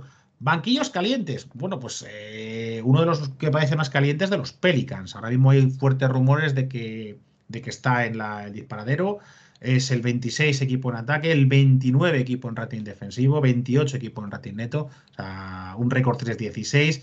Eh, y ya se empieza a hablar en serio, en serio de destitución. David Fisher en, en The Bill Rights, que es eh, uno de los foros de opinión más influyentes de Pelicans, ya comentaba esta semana que, que esto tiene muy mala pinta. Se habla mucho de las rotaciones sin sentido que hace Billy Green. Eh, Billy Green es un entrenador eh, novato, es, eh, viene de ser asistente de Malone en, en Phoenix y, se piensa que está todavía muy, muy verde pues, para, para la NBA. ¿En dónde se ve? Pues ahora mismo no, no, tiene jerarquía el equipo. De repente, por ejemplo, saca de su ostracismo a Willy, que, a Billy, que luego, luego veremos que de no jugar nada, de jugar minutos de la basura, pues ha pasado ayer a jugarse eh, 22 minutos y un doble doble espectacular. Eh, le quita el sinsentido de quitarle la titularidad a Alexander Walker y al rookie de segunda ronda Jones, que estaba dando muy buen resultado, por lo menos en cuanto a naciones. En lugar de ellos te colga un Satoransky que, que, muchos piensan que no tiene nivel en NBA, que ya está, se ha salido rebotado de todas partes, o aún peor, un Gary Temple que ya está pasado de todo. Se habla mucho de, que, de que, no ha sabido poner en vereda a Engram, Ingram un jugador que, que es muy que se considera que es muy tóxico porque es, no, no tiene nada de liderazgo y sin embargo tiene un contrato máximo. Entonces, con esos dejó que le quitasen a Alonso Ball y no ha sabido encontrar un base que le que le, que, le supla. Ahora mismo están jugando sin un base claro, sin un base con, con autoridad. Y, y, en definitiva, pues el equipo ahora mismo es que lo ves y sinceramente no tiene ni pies ni cabeza. O sea, balanchunas, eh, los jóvenes que de vez en cuando hacen algún, algún partidito pero, pero nada más, nada más. Eh, a ver si Kyra Lewis, que Alexander Walker acaba de mejorar, pero, pero las sensaciones son de que el equipo le viene muy, muy grande, de que no puede pasar eso de, eso de que pase, de que un jugador eh, pase de 3-4 DNPs a de repente 20 minutos, pues no tiene sentido. Así que hay muchas críticas al, al respecto y Billy Green, digamos que tiene la silla bastante caliente. Pepe, ¿Se te ocurre alguna otra silla caliente? Porque mirando la clasificación puedes pensar en Orlando, puedes pensar en Houston. No sé, ¿se te ocurre alguna otra? Yo tengo en la cabeza, antes de empezar a, a grabar, yo quería... Tenía dos equipos que estaban muy por debajo del nivel esperado. Uno, ya lo he dicho aquí muchas veces, que es Indiana. Lo que pasa es que yo creo que si alguien tiene crédito en esta liga, después de Popovich es Rick Carlisle, ¿no? Y además que se le ha fichado para, para, un proyecto a largo plazo y para reconstruir poco a poco y hacer un equipo con grandes aspiraciones. Precisamente. Eso es. Entonces, no me parece que sea un equipo, un entrenador que ahora mismo corra peligro. ¿Tú tienes algún otro en mente? La verdad es que no. La verdad es que no. Sobre, sobre Walton también me gustaría decir que eh, no tiene un mal récord en, en, su carrera en la liga y eso que nos, que nos le cuentan sus partidos eh, con, con, Warriors porque, se, porque bueno, era, era interino pero eh, hay que recordar que él estuvo en, en, la, en la, temporada mítica del récord del 73-9, dirigió muchísimos partidos que estaba Steve Kerr recuperándose de, de su operación de, de la espalda. ¿eh? Me, no sé si el, sí. el, ese 19-0 de inicio es, es, todo con Luke Walton. 39-4, 39-4 es su, es su balance. Sí, pero fíjate, los otros seis temporadas es balance negativo. O sea, de hecho, él le, él le fichan porque da muy buena impresión. Él era segundo de, Kerr y cuando deja Kerr est estamos hablando de, aquel Golden de 73-9. Eh, y él fue entrenador la mitad, más de la mitad de la temporada, 39-4, son 43 partidos, o sea, un partido más del 51% de la temporada estuvo el de entrenador. Eh, eso es lo que le da el crédito para entrenar tres, tres años a los Lakers. Eh, unos Lakers, eso sí, en reconstrucción, que no dan bien con bola y que le, le, generó muchísimo hate, pero cuando salió de allí, pues mira, los Kings le, le acogieron, con lo cual eh, ahora mismo este hombre ha sido entrenador de tres de los cuatro equipos de California. Así que si alguna vez vuelve a trabajar, que con este récord yo lo dudo, mm, yo apuesto por Clippers. Es broma, es broma, ¿eh? es que es el único equipo que le falta de California. Bueno, su, padre era, era todo un icono en, California, era un, todo un icono en California, ¿no? la cultura californiana, el, gran Bill Walton.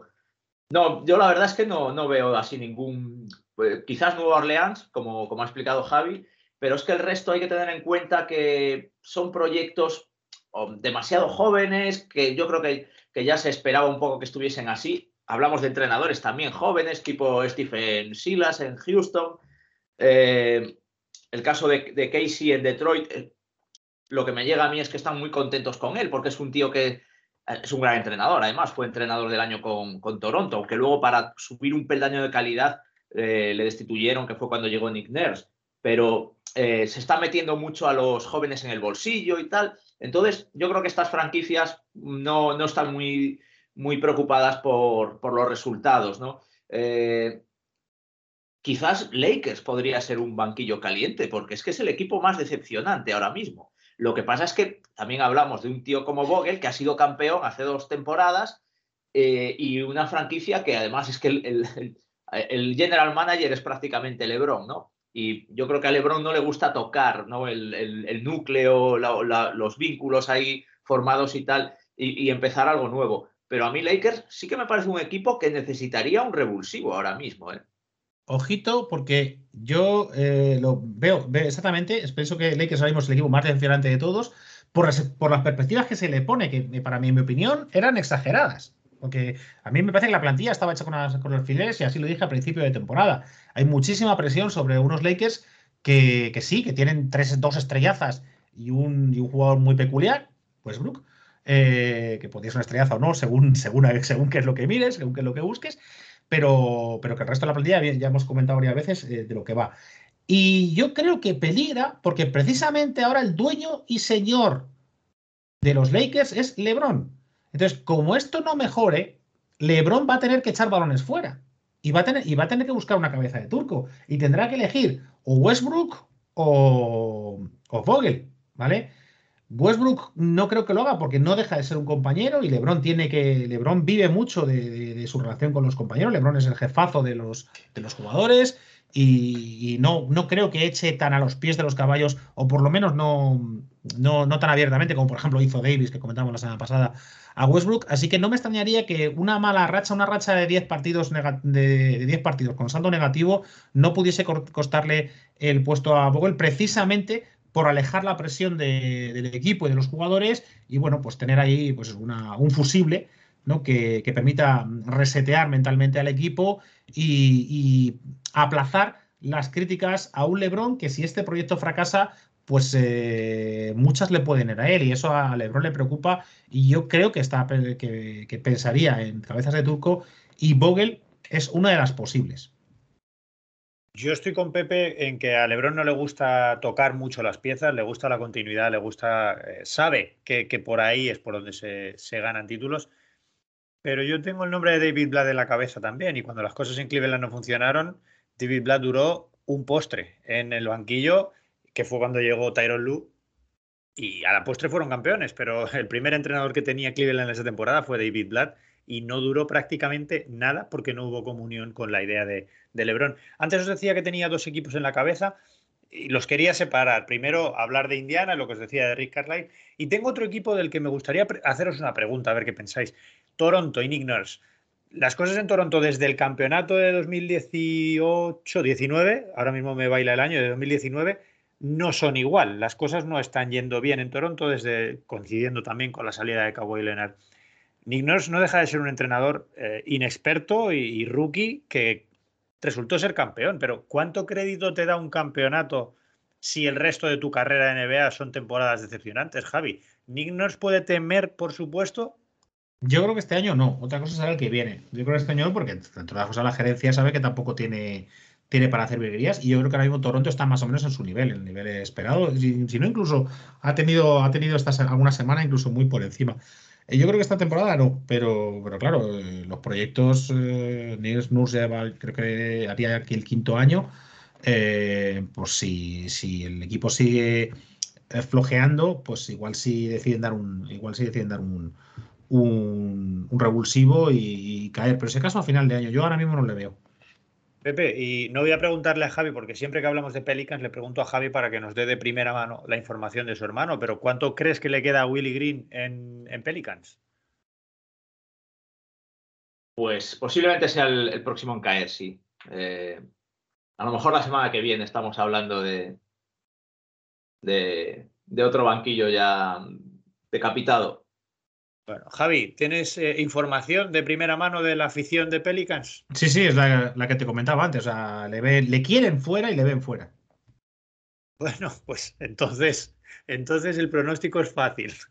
No, es que, es que lo que he contado es que las, las sensaciones son muy malas. Ves, errores de decir, pero bueno, ¿por qué, por quién es, ¿cuál es la jerarquía?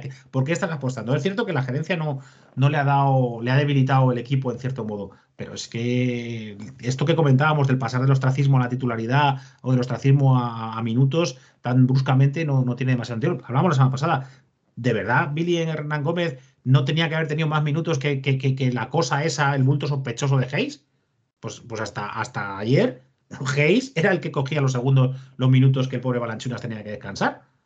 Hayes, que está más acabado eh, que los dinosaurios. O sea, por favor, eh, es que es un, yo te digo, un kilo de carne Hayes. O sea, eh, pues, pues le ha quitado todos los minutos a, Billy Hernán Gómez. Un Billy Hernán Gómez que, bueno, ayer se cascó 19 puntos, 11 rebotes, 8 tiros de campo en 22 minutos. Es cierto que, que metió cuatro canastas con el minuto de la basura, pero, jolín, un, comparado con un Hayes eh, que, vamos, a estas alturas no cree en él ni su abuela, pues, pues no, se entiende que un entrenador haga esas cosas. Venga, vamos a atrevernos. El pronóstico de zona 3-2 es que el siguiente en caer es Willy Green en Pelicans. Verás tú pues ahora. La semana que viene, Pelicans, eh, mejor racha abierta de 10-0. Vamos a. Vamos a pasar al número 2 y ahora ya sí que toca hablar de muy buena noticia, de mucha alegría. En el número 2 hace poco hemos sabido que el 5 de enero Dallas Mavericks retirará el número de Dick Nowitzki. En mi opinión llega un poco tarde incluso esto en la ceremonia típica de, retirada de número que se hace. Pepe nos decía por, WhatsApp esta tarde que lo de Nowitzki va a acabar casi seguro en estatua, no solo en retirada de camiseta. Y esto nos ha invitado a pensar, nos ha hecho plantearnos un poco la historia, que es reciente, de, los jugadores europeos en la NBA. Podemos, vamos a empezar hablando de Novitsky, por supuesto, pero bueno, tenemos una ya larga lista de jugadores europeos y si queréis lo que podemos ir haciendo es hablando cada uno de alguno que nos haya, que nos haya llamado la atención, que nos haya gustado.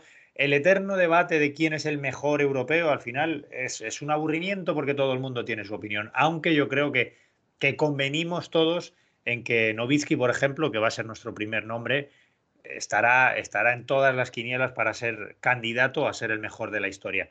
Javi, el bueno de Dirk, un jugador que, llegó a la NBA sin haber sido superestrella europea, a diferencia de, alguno que, por ejemplo, Doncic sí lo ha hecho recientemente.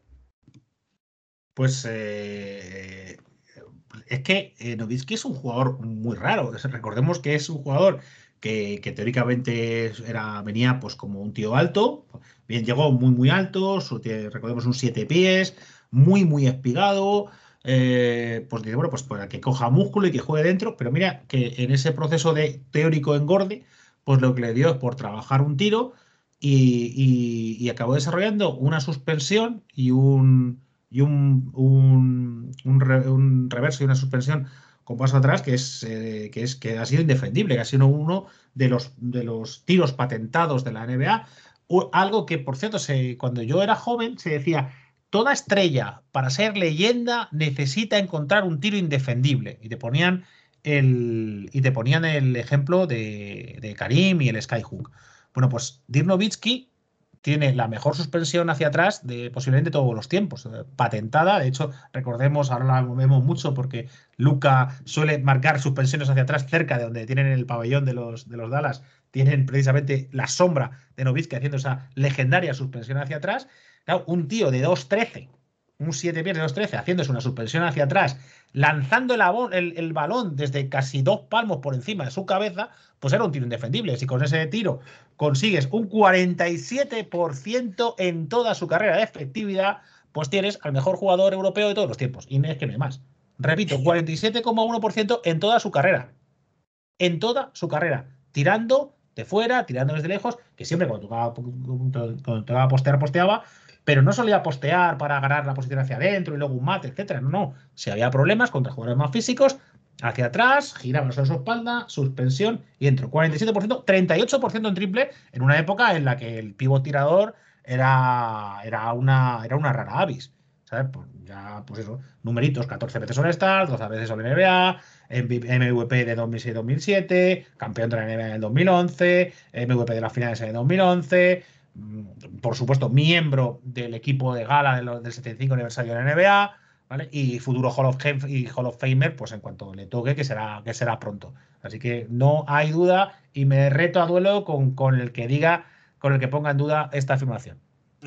Se pone, Pepe, encima de la mesa se ponen siempre muchos nombres intentando compararlos con Novitsky, pero es cierto que Novitsky, aparte de por pionero, por, por dominador. es muy difícil estar a la altura de Novitsky, nos lo ha dicho Javi, fue MVP e hizo a Dallas campeón. Además, podemos decir un equipo que giraba en torno a él. Tú nos has hablado muchas veces de esos Mavericks campeones de 2011, bien rodeado, también es verdad que tenía buenos compañeros, pero eh, al final la, estrella del equipo siempre fue Dirk Nowitzki.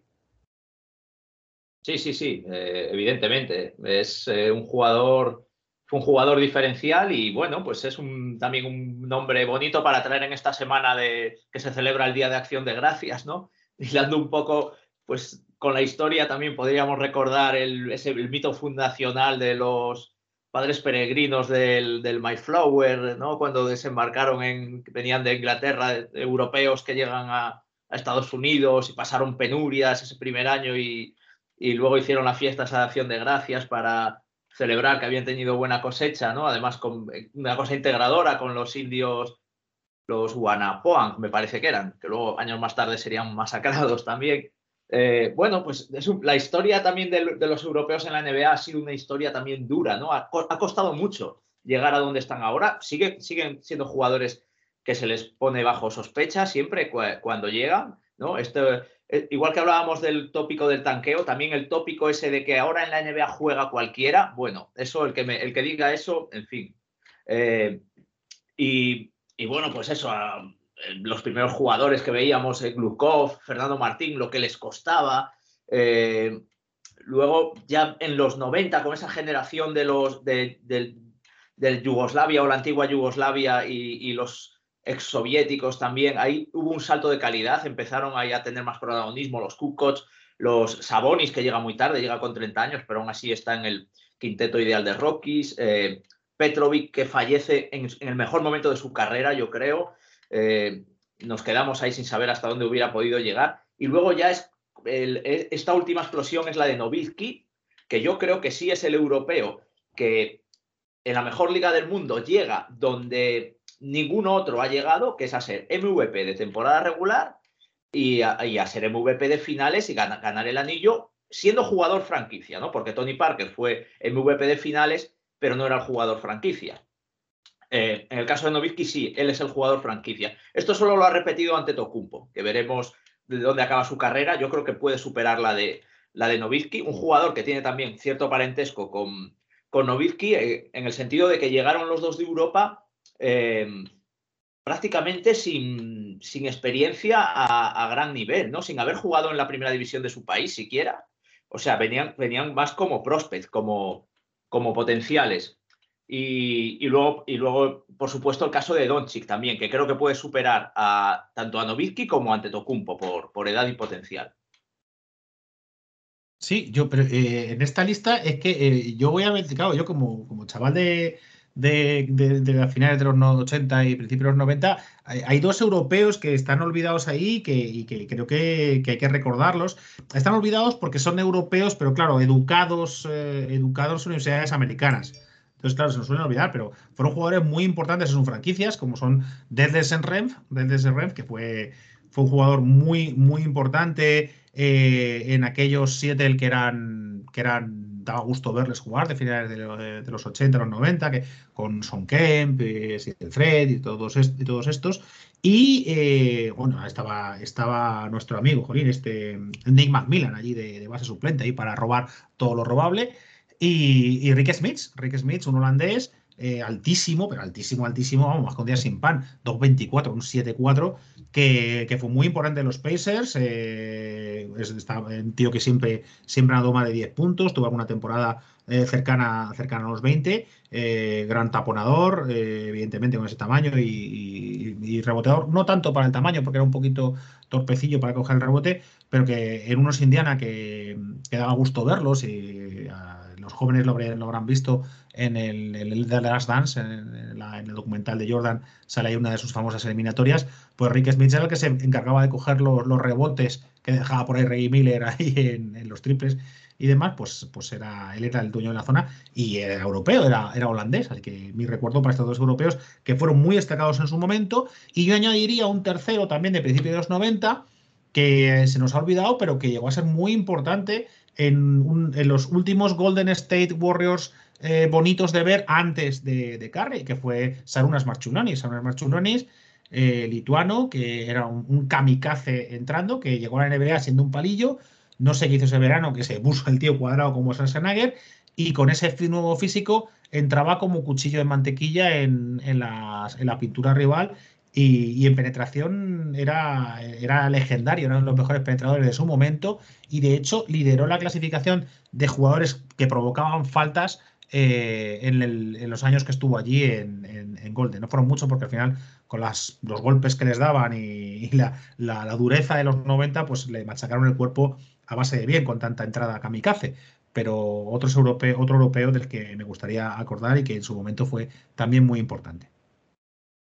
Sí, yo creo que Marculenis, no solo como jugador, que fue un jugador impresionante, incontestable, sino que también si hablamos de jugadores europeos con impacto en, la NBA, también como ciudadano fue un, tipo que se integró muy bien en la cultura estadounidense, o por lo menos en la cultura californiana de San Francisco, eh, y, fue un tipo muy querido allí, ¿no? Él era, era muy fan de los Grateful Dead, eh, se hizo amigo de, de la mítica banda, de la banda de la que era muy fan Bill Walton también, por cierto. Y bueno, le, regalaron las camisetas, ¿no? Si no recuerdo, en, en, Barcelona 92.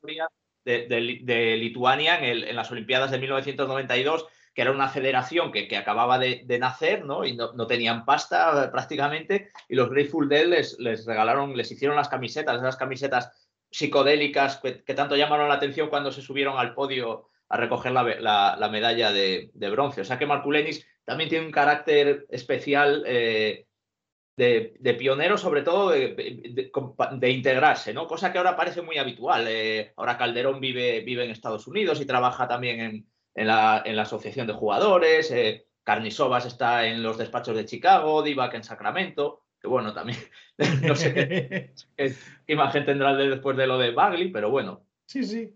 Buena, buena. Bueno, pues eh, hablando de europeos que no recuerden los más jóvenes o que quizá no sean muy recordados, aunque yo creo que esto que os voy a decir sí, yo siempre me quedé con un tal Peja Stojakovic, para mí eh, el top de los jugadores europeos por eh, afinidad personal, no porque considere que es el mejor, sino porque he sido el que siempre me ha, el que siempre me ha gustado de todos los jugadores europeos, un tal Stojakovic, que seguramente recordáis de Sacramento. De los últimos, por cierto, de los últimos Sacramento Kings que, tuvieron algún tipo de opción de competir por, por algo en la NBA.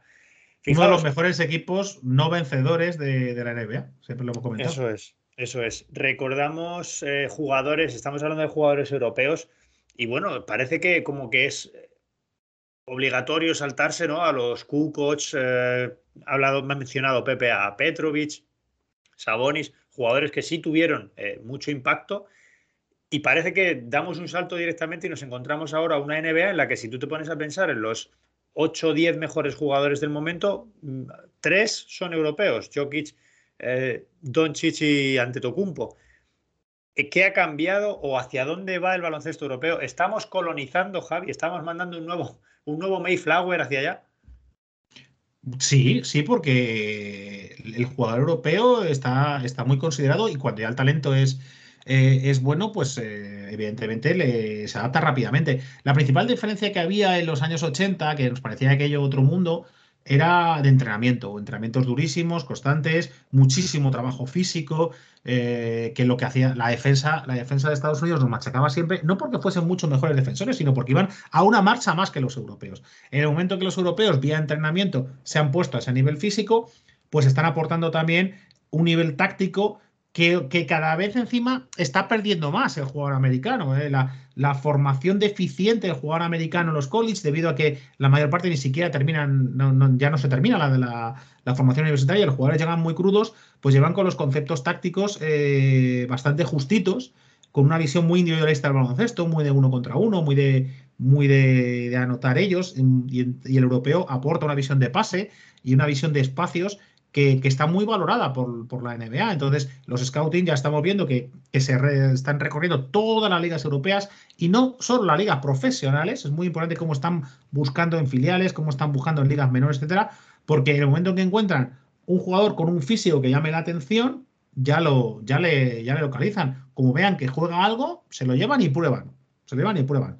Gastan para ello una segunda ronda o alguna primera muy tonta y, ahí van sacando y, de ahí, pues, pues recordemos, de, ahí ha salido un jockey, de ahí ha salido un anteto, que se le escogió por su físico y que luego, pues entre, entre la inteligencia que tenían de su cultura baloncestística, de la cultura del país en el que, en el que se habían criado, más un físico ya trabajado, pues tienes unos jugadores, pues tienes un Anteto, tienes un, un o tienes un o tienes un Doncic, jugadores que tres que van a marcar, bueno, han hecho historia, estamos hablando de dos MVPs y un jugador que sin haber sido todavía un MVP, pues todo el mundo piensa que, llegará, que será incluso superior a estos dos jugadores, o sea, haciendo historia. Sí, sí se está importando talento y la NBA lo agradece, primero, porque son estrellas que ya son, que ya están confirmadas, y segundo, porque estén de mercado. En la NBA todo es, un, es un, todo es negocio y el hecho de tener un jugador balcánico hace que te sigan los Balcanes, el hecho de que tengas un jugador mediterráneo, te siguen en los países mediterráneos, todas esas cosas para ellos les interesa mucho y oye, son suscripciones al League Pass, son derechos que derechos televisivos que suben y eso al final, pues todo lo que todo lo que sea bueno para el convento, para adentro. Fijaos la cantidad de nombres que nos hemos saltado hablando de, los pioneros, de estos que nos comentaban antes Pepe y Javi, hasta los que estamos viendo ahora, ¿no? Nos hemos saltado a los Tony Parker, Pau Gasol, por ejemplo. No sé si mencionar ya también alguno de los españoles, ¿no? Por ejemplo, Calderón, que creo que también ha tenido un papel importante a su manera y en su medida dentro de, la NBA, Stojakovic, etcétera. Pepe, pero ¿hacia dónde va el baloncesto europeo eh, dentro de la NBA? Vamos, ¿estás de acuerdo con Javi que vamos ahí poco a poco colonizando el continente? Sí, pero bueno, esto es, es la consecuencia de un mundo globalizado, más conectado entre sí, con lo cual, pues eh, cada vez hay menos fronteras de ningún tipo.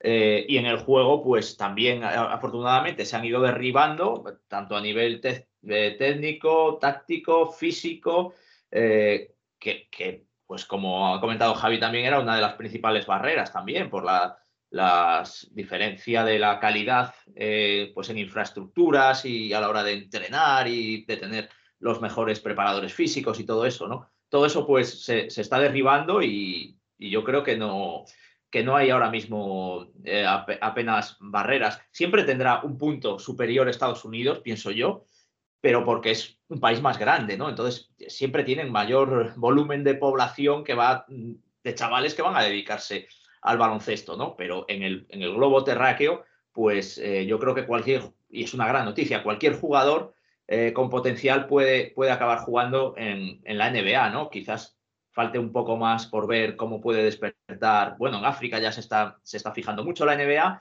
y bueno, quizás Asia sea el, pues el, continente más, más dormido todavía en cuanto a posibilidades en la NBA, pero Europa yo creo que, ya está para mirar de, de, tú a tú a Estados Unidos. Tú haces ahora un quinteto de los mejores eh, jugadores europeos y es para mirar de tú a tú al, mejor estadounidense, ¿no? Un quinteto con, con Doncic, Canteto, eh, Jokic, no tiene nada que envidiar a un quinteto con, que en el que metas a Curry, a Harden, a, LeBron, a Durant.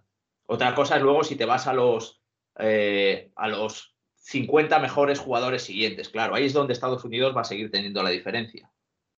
Bueno, poco a poco, poco a poco llegaremos a eso, ¿eh? porque la cosa es, es alentadora para los europeos. A nosotros ya nos pilla un poco tarde, pero bueno, quizá vivamos a esas generaciones, a esas futuras generaciones, llegar allí y hacerlo bien. Vamos con el número uno, el top one, el líder de nuestro, de nuestro Power Ranking de esta semana. Repetimos uno que hemos traído hace poco, pero es que hay que enfocarlo de otra manera, porque en estos Warriors, ahora mismo, aparte del nivelazo que están dando, aparte de lo bien que lo está haciendo Curry, aparte de que ganan sin Curry, que eso es algo muy importante, mm, hemos empezado a ver o a oír, porque no se están viendo muchas imágenes de todo esto, que, amigo mío, Clay Thompson está entrenando 5 para 5 ya, Javi. Ojo que si a estos Warriors, a este nivel que ahora mismo son, bueno, ya nos lo dijiste en su momento, un equipo que, por supuesto, el mejor ataque de la liga, un equipo en racha, un equipo que va a por todas, en un estado de forma espectacular y que y al que le sumamos a Clay Thompson, que por muy mal que esté, tiene margen para entrar poco a poco, porque el equipo ahora mismo va como un cohete. ¿Hasta dónde pueden llegar estos Warriors? A campeones. A campeones, sin duda. O sea, el nivel de juego que están demostrando, la amplia rotación que están haciendo, el haber, el haber podido dar protagonismo a jugadores eh, que, eran, que, eran de rol y que han demostrado que pueden dar un paso adelante, pues como es el caso de, de, de Poole o como es el caso de Wiggins. Wiggins, señores, Wiggins, Wiggins está demostrando lo que muchos decían que iba a ser y que, muchos pensábamos que nunca iba a llegar a ser. Pues, pues efectivamente, pues Wiggins en plan estrella, el otro día, eh, entre Wiggins y, y se marca 60 puntos cuando no está Curry, pues si tienes jugadores de complemento que rinden, si tienes eh, jugadores eh, de carácter y líderes como Green, si tienes un superclase histórico como Curry, si a eso le sumas un defensor top y un anotador en catch and shoot de los mejores de la historia como Thompson, y le sumas un siete pies como Wiseman, pues eso, eh, yo les veo candidatos. Ah, y no se me olvide, y un entrenadorazo como Kerr, que ha estado en las duras en las maduras. Y que en un año que se preveía de transición, porque sí que es cierto que pensábamos que Golden iba a rebotar, porque el hecho de tener buenas opciones de buenos picks, de haber hecho, de haber hecho trades bastante ambiciosos, sabíamos que eso iba a dar resultado a medio plazo, pero no imaginábamos a corto. Eh, es verdad que esta evolución de los Golden se nos ha adelantado probablemente un año o dos a lo que, a lo que mucha gente eh, pensaba. Pero eh, que, está, que estamos hablando de top 10, ha dicho en ataque. En ataque ahora mismo son los segundos, con un rating ofensivo de 112,9. Pero es que el rating defensivo son primeros. Y en el rating netos también son primeros. Claro, que si tienes la mejor defensa y el segundo mejor ataque, pues eres imparable. Y si tienes un mal día, pues nada, pues Carry te mete 8 triples o 9 triples como su, como su estándar y ya está. Todo esto sumado a un, eh, a un estado de forma, a una competencia en el oeste que solo parecen aguantarle los Phoenix Suns. Pepe, tenemos a Golden State muy bien, se les espera seguir mejorando además, pero es que ojo, porque Phoenix viene por detrás con la mejor racha abierta de 13 victorias seguidas y, y yo no sé si. La pregunta no sé si es si Phoenix aguantará el ritmo de Golden State o Golden State aguantará la persecución de Phoenix. Ahora mismo no sé muy bien cómo enfocarte esto. Para ti, ¿quién de los dos es el que está tirando de la cuerda y quién de los dos es el que va con la pila más justa? Que a ver, por momento de forma aparece Phoenix por esa racha tan, tan bestia de, de 13 victorias. Pero eh, lo de Golden State me da la sensación de que lo están haciendo. Bueno, a ver, lo de, lo Phoenix tiene mucho mérito también porque han, tenido a, Ayton en el dique seco eh, durante varios partidos, pero Golden State me da la sensación incluso de que están todavía con guardándose una marcha todavía. Eh, pues eso, reservando jugadores en algunos partidos. Me empiezan a recordar a los, a los Golden State de 2015, ¿no? Los, los sí, los que ganan el, primer anillo con, Steve Kerr, ¿no? no los del 17 y 18 ya con Durant, sino esos de 2015 que a lo mejor no se les, no se les esperaba tanto y, todo funcionaba. Yo qué sé, Festus Ezeli, jugadores ya de Mares Sprites, jugadores ya olvidados que salían ahí del banquillo y cumplían todos, ¿no? Y ahora mismo es lo que está pasando. Es una maquinaria perfectamente engrasada y, como bien decís, todavía sin Clay Thompson, todavía sin Wiseman, que no sé lo que le puede dar Wiseman en números, a lo mejor no mucho, porque, bueno, un 5 en, Golden State no parece tan fundamental, pero lo que va a, dejar de espacio, de más espacio para, para los tiradores, porque algo de defensa sí concentrará sobre sí mismo un pivot tan grande, ¿no? Eh, a mí Fenix sí que me parece que está a su mejor nivel y, veremos si es capaz de mantenerlo. Y joder, Golden State todavía me da la sensación de que, de que todavía puede hacer más. Javi, ¿coincides? ¿Te da la sensación de que eh, Golden State tiene una marcha más, mientras que Phoenix sí da la sensación de que están dando todo lo que, lo que, no sé si todo, pero sí van más justos? Hombre, mm, no lo sé, porque por ejemplo, en esta racha Fenix la ha conseguido sin tener que tirar de su principal ametralladora, que es Booker. Booker está haciendo una anotación muy normalita. Booker está en torno a los 20 puntos, cuando a estas alturas en otras, eh, temporadas ya estaba por encima de los 30. Eh, o sea, Booker puede aportar 10 puntos más de lo que está aportando ahora y no han hecho falta. Y Chris Paul está sobradísimo. Chris Paul está a un nivel, lleva, lleva 10 partidos seguidos. Eh, eh, con cero pérdidas, o sea, que es una cosa bestial, o sea, cero pérdidas, o sea, perdón, lleva, ¿cuántos lleva? 52 eh, partidos lleva en su carrera con 10 asistencias con cero pérdidas. O sea, está a un nivel de sobrado de ver la pista con una suficiencia bestial. De hecho, la, en, asistencia por, por, pérdida lidera la clasificación histórica con muchísima, con muchísima ventaja sobre el segundo que es Maxi Bogus. Eh, yo creo que, que, tampoco está a tope y que está ganando mm, por equipo. Está ganando, y le pasa, le, pasa esto: es que, que, ha, hecho esta racha con Kaminsky. Con Kaminsky, señores. O sea, con lo cual no, no, estoy, no estoy de acuerdo. Yo creo que, que Fénix tampoco está forzando. Simplemente que está muy bien, con muchísima confianza y con una, con, una máquina muy, muy bien engrasada, los engranajes funcionando perfectamente y con una inercia ganadora. Pero creo que, que Fénix todavía se le puede pedir más. Con Ayton a tope y con Booker aportando 10 puntos más, pues, pues puede llegar a más. Me gusta que, deis esos dos puntos de vista porque eso quiere decir que vamos a ver un oeste muy, muy bonito y muy, muy divertido. Pues a ver si es verdad, porque no se ven los números. ¿eh? Este año, acordaos que el primer primera semana decía, uy, qué cosa más rara, que, que esta semana vemos al, al, este, al este con mejores números que el, que el oeste. Pues atención que sigue el este en cabeza 44-36 está en el total. 44 victorias con 36 derrotas contra el oeste. Y esta última semana ha vuelto a ser positiva con 13-11 victorias para el este respecto al oeste. O sea, cuidado, cuidado que, que llevamos un número de partidos significativo y el este sigue arriba, sigue por, por encima del oeste. La, última va a ir de opinión y os la voy a tirar a los dos. Y es dentro de estos Warriors que estábamos hablando y el asterisco que tenemos con el regreso de Clay Thompson, vamos a intentar eh, adivinar de, en la medida de lo posible. Os voy a dar el dato. El último partido de Clay Thompson es el 13 de junio de 2019. Para cuando quiera volver, no habrán sido dos años, habrán sido dos años y medio, más cerca de los tres que de los dos. Estamos hablando de un tipo que se pega sin jugar un partido NBA, no sin competir, porque luego, después de aquella lesión de rodilla, volvió, no llegó a competir en la NBA, fue en los en un partido de estos de entrenamiento cuando se, cuando se rompió el tendón de Aquiles. Pero sin competir en un partido NBA van a ser alrededor de 30, 31 meses, depende de cuándo vuelva. Se puede volver después de 31 meses de, inactividad NBA y no digo inmediatamente, pero llegar a esta temporada, llegar a ser relevante esta temporada, ¿podemos esperar que Clay Thompson sume para este año? Os lo pregunto a los dos, Javi. ¿Qué piensas? Sí, yo creo que sí, sí, porque enero y febrero eh, va entrando en rotación marzo va cogiendo el punto, en abril está para aportar 15-20 puntos. Vamos a ver. Eh, es un tipo que en defensa es verdad que lleva mucho desgaste. ¿eh? Clay Thompson no es solo un tirador. Clay Thompson es un tipo que, se parte la cara también atrás. Javi, eh, Pepe, ¿tú qué piensas? ¿Le, ¿Le da Thompson para sumar a los Warriors esta temporada? Pues vamos a pensar en positivo y pensar que sí. Es verdad que es una ausencia larguísima Uf, habría que mirar mm, precedentes. Bueno, tenemos mm, el caso de, Durant, que no ha, que no ha sido tan bestia, pero que también fue una ausencia muy prolongada y ha vuelto a su mejor nivel, ¿no?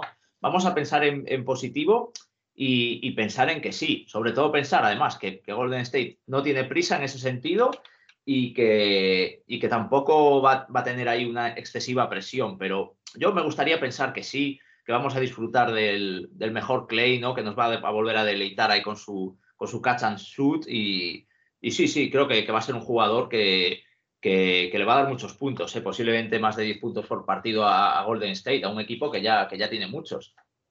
Eh, hablando de la recuperación de Durán del otro día con unos amigos que precisamente la comparábamos con, con la de Clay Thompson, que yo decía una cosa que, me parece que Clay Thompson va en su contra, es que Durán tuvo un aliado muy importante en su recuperación y se llamaba coronavirus.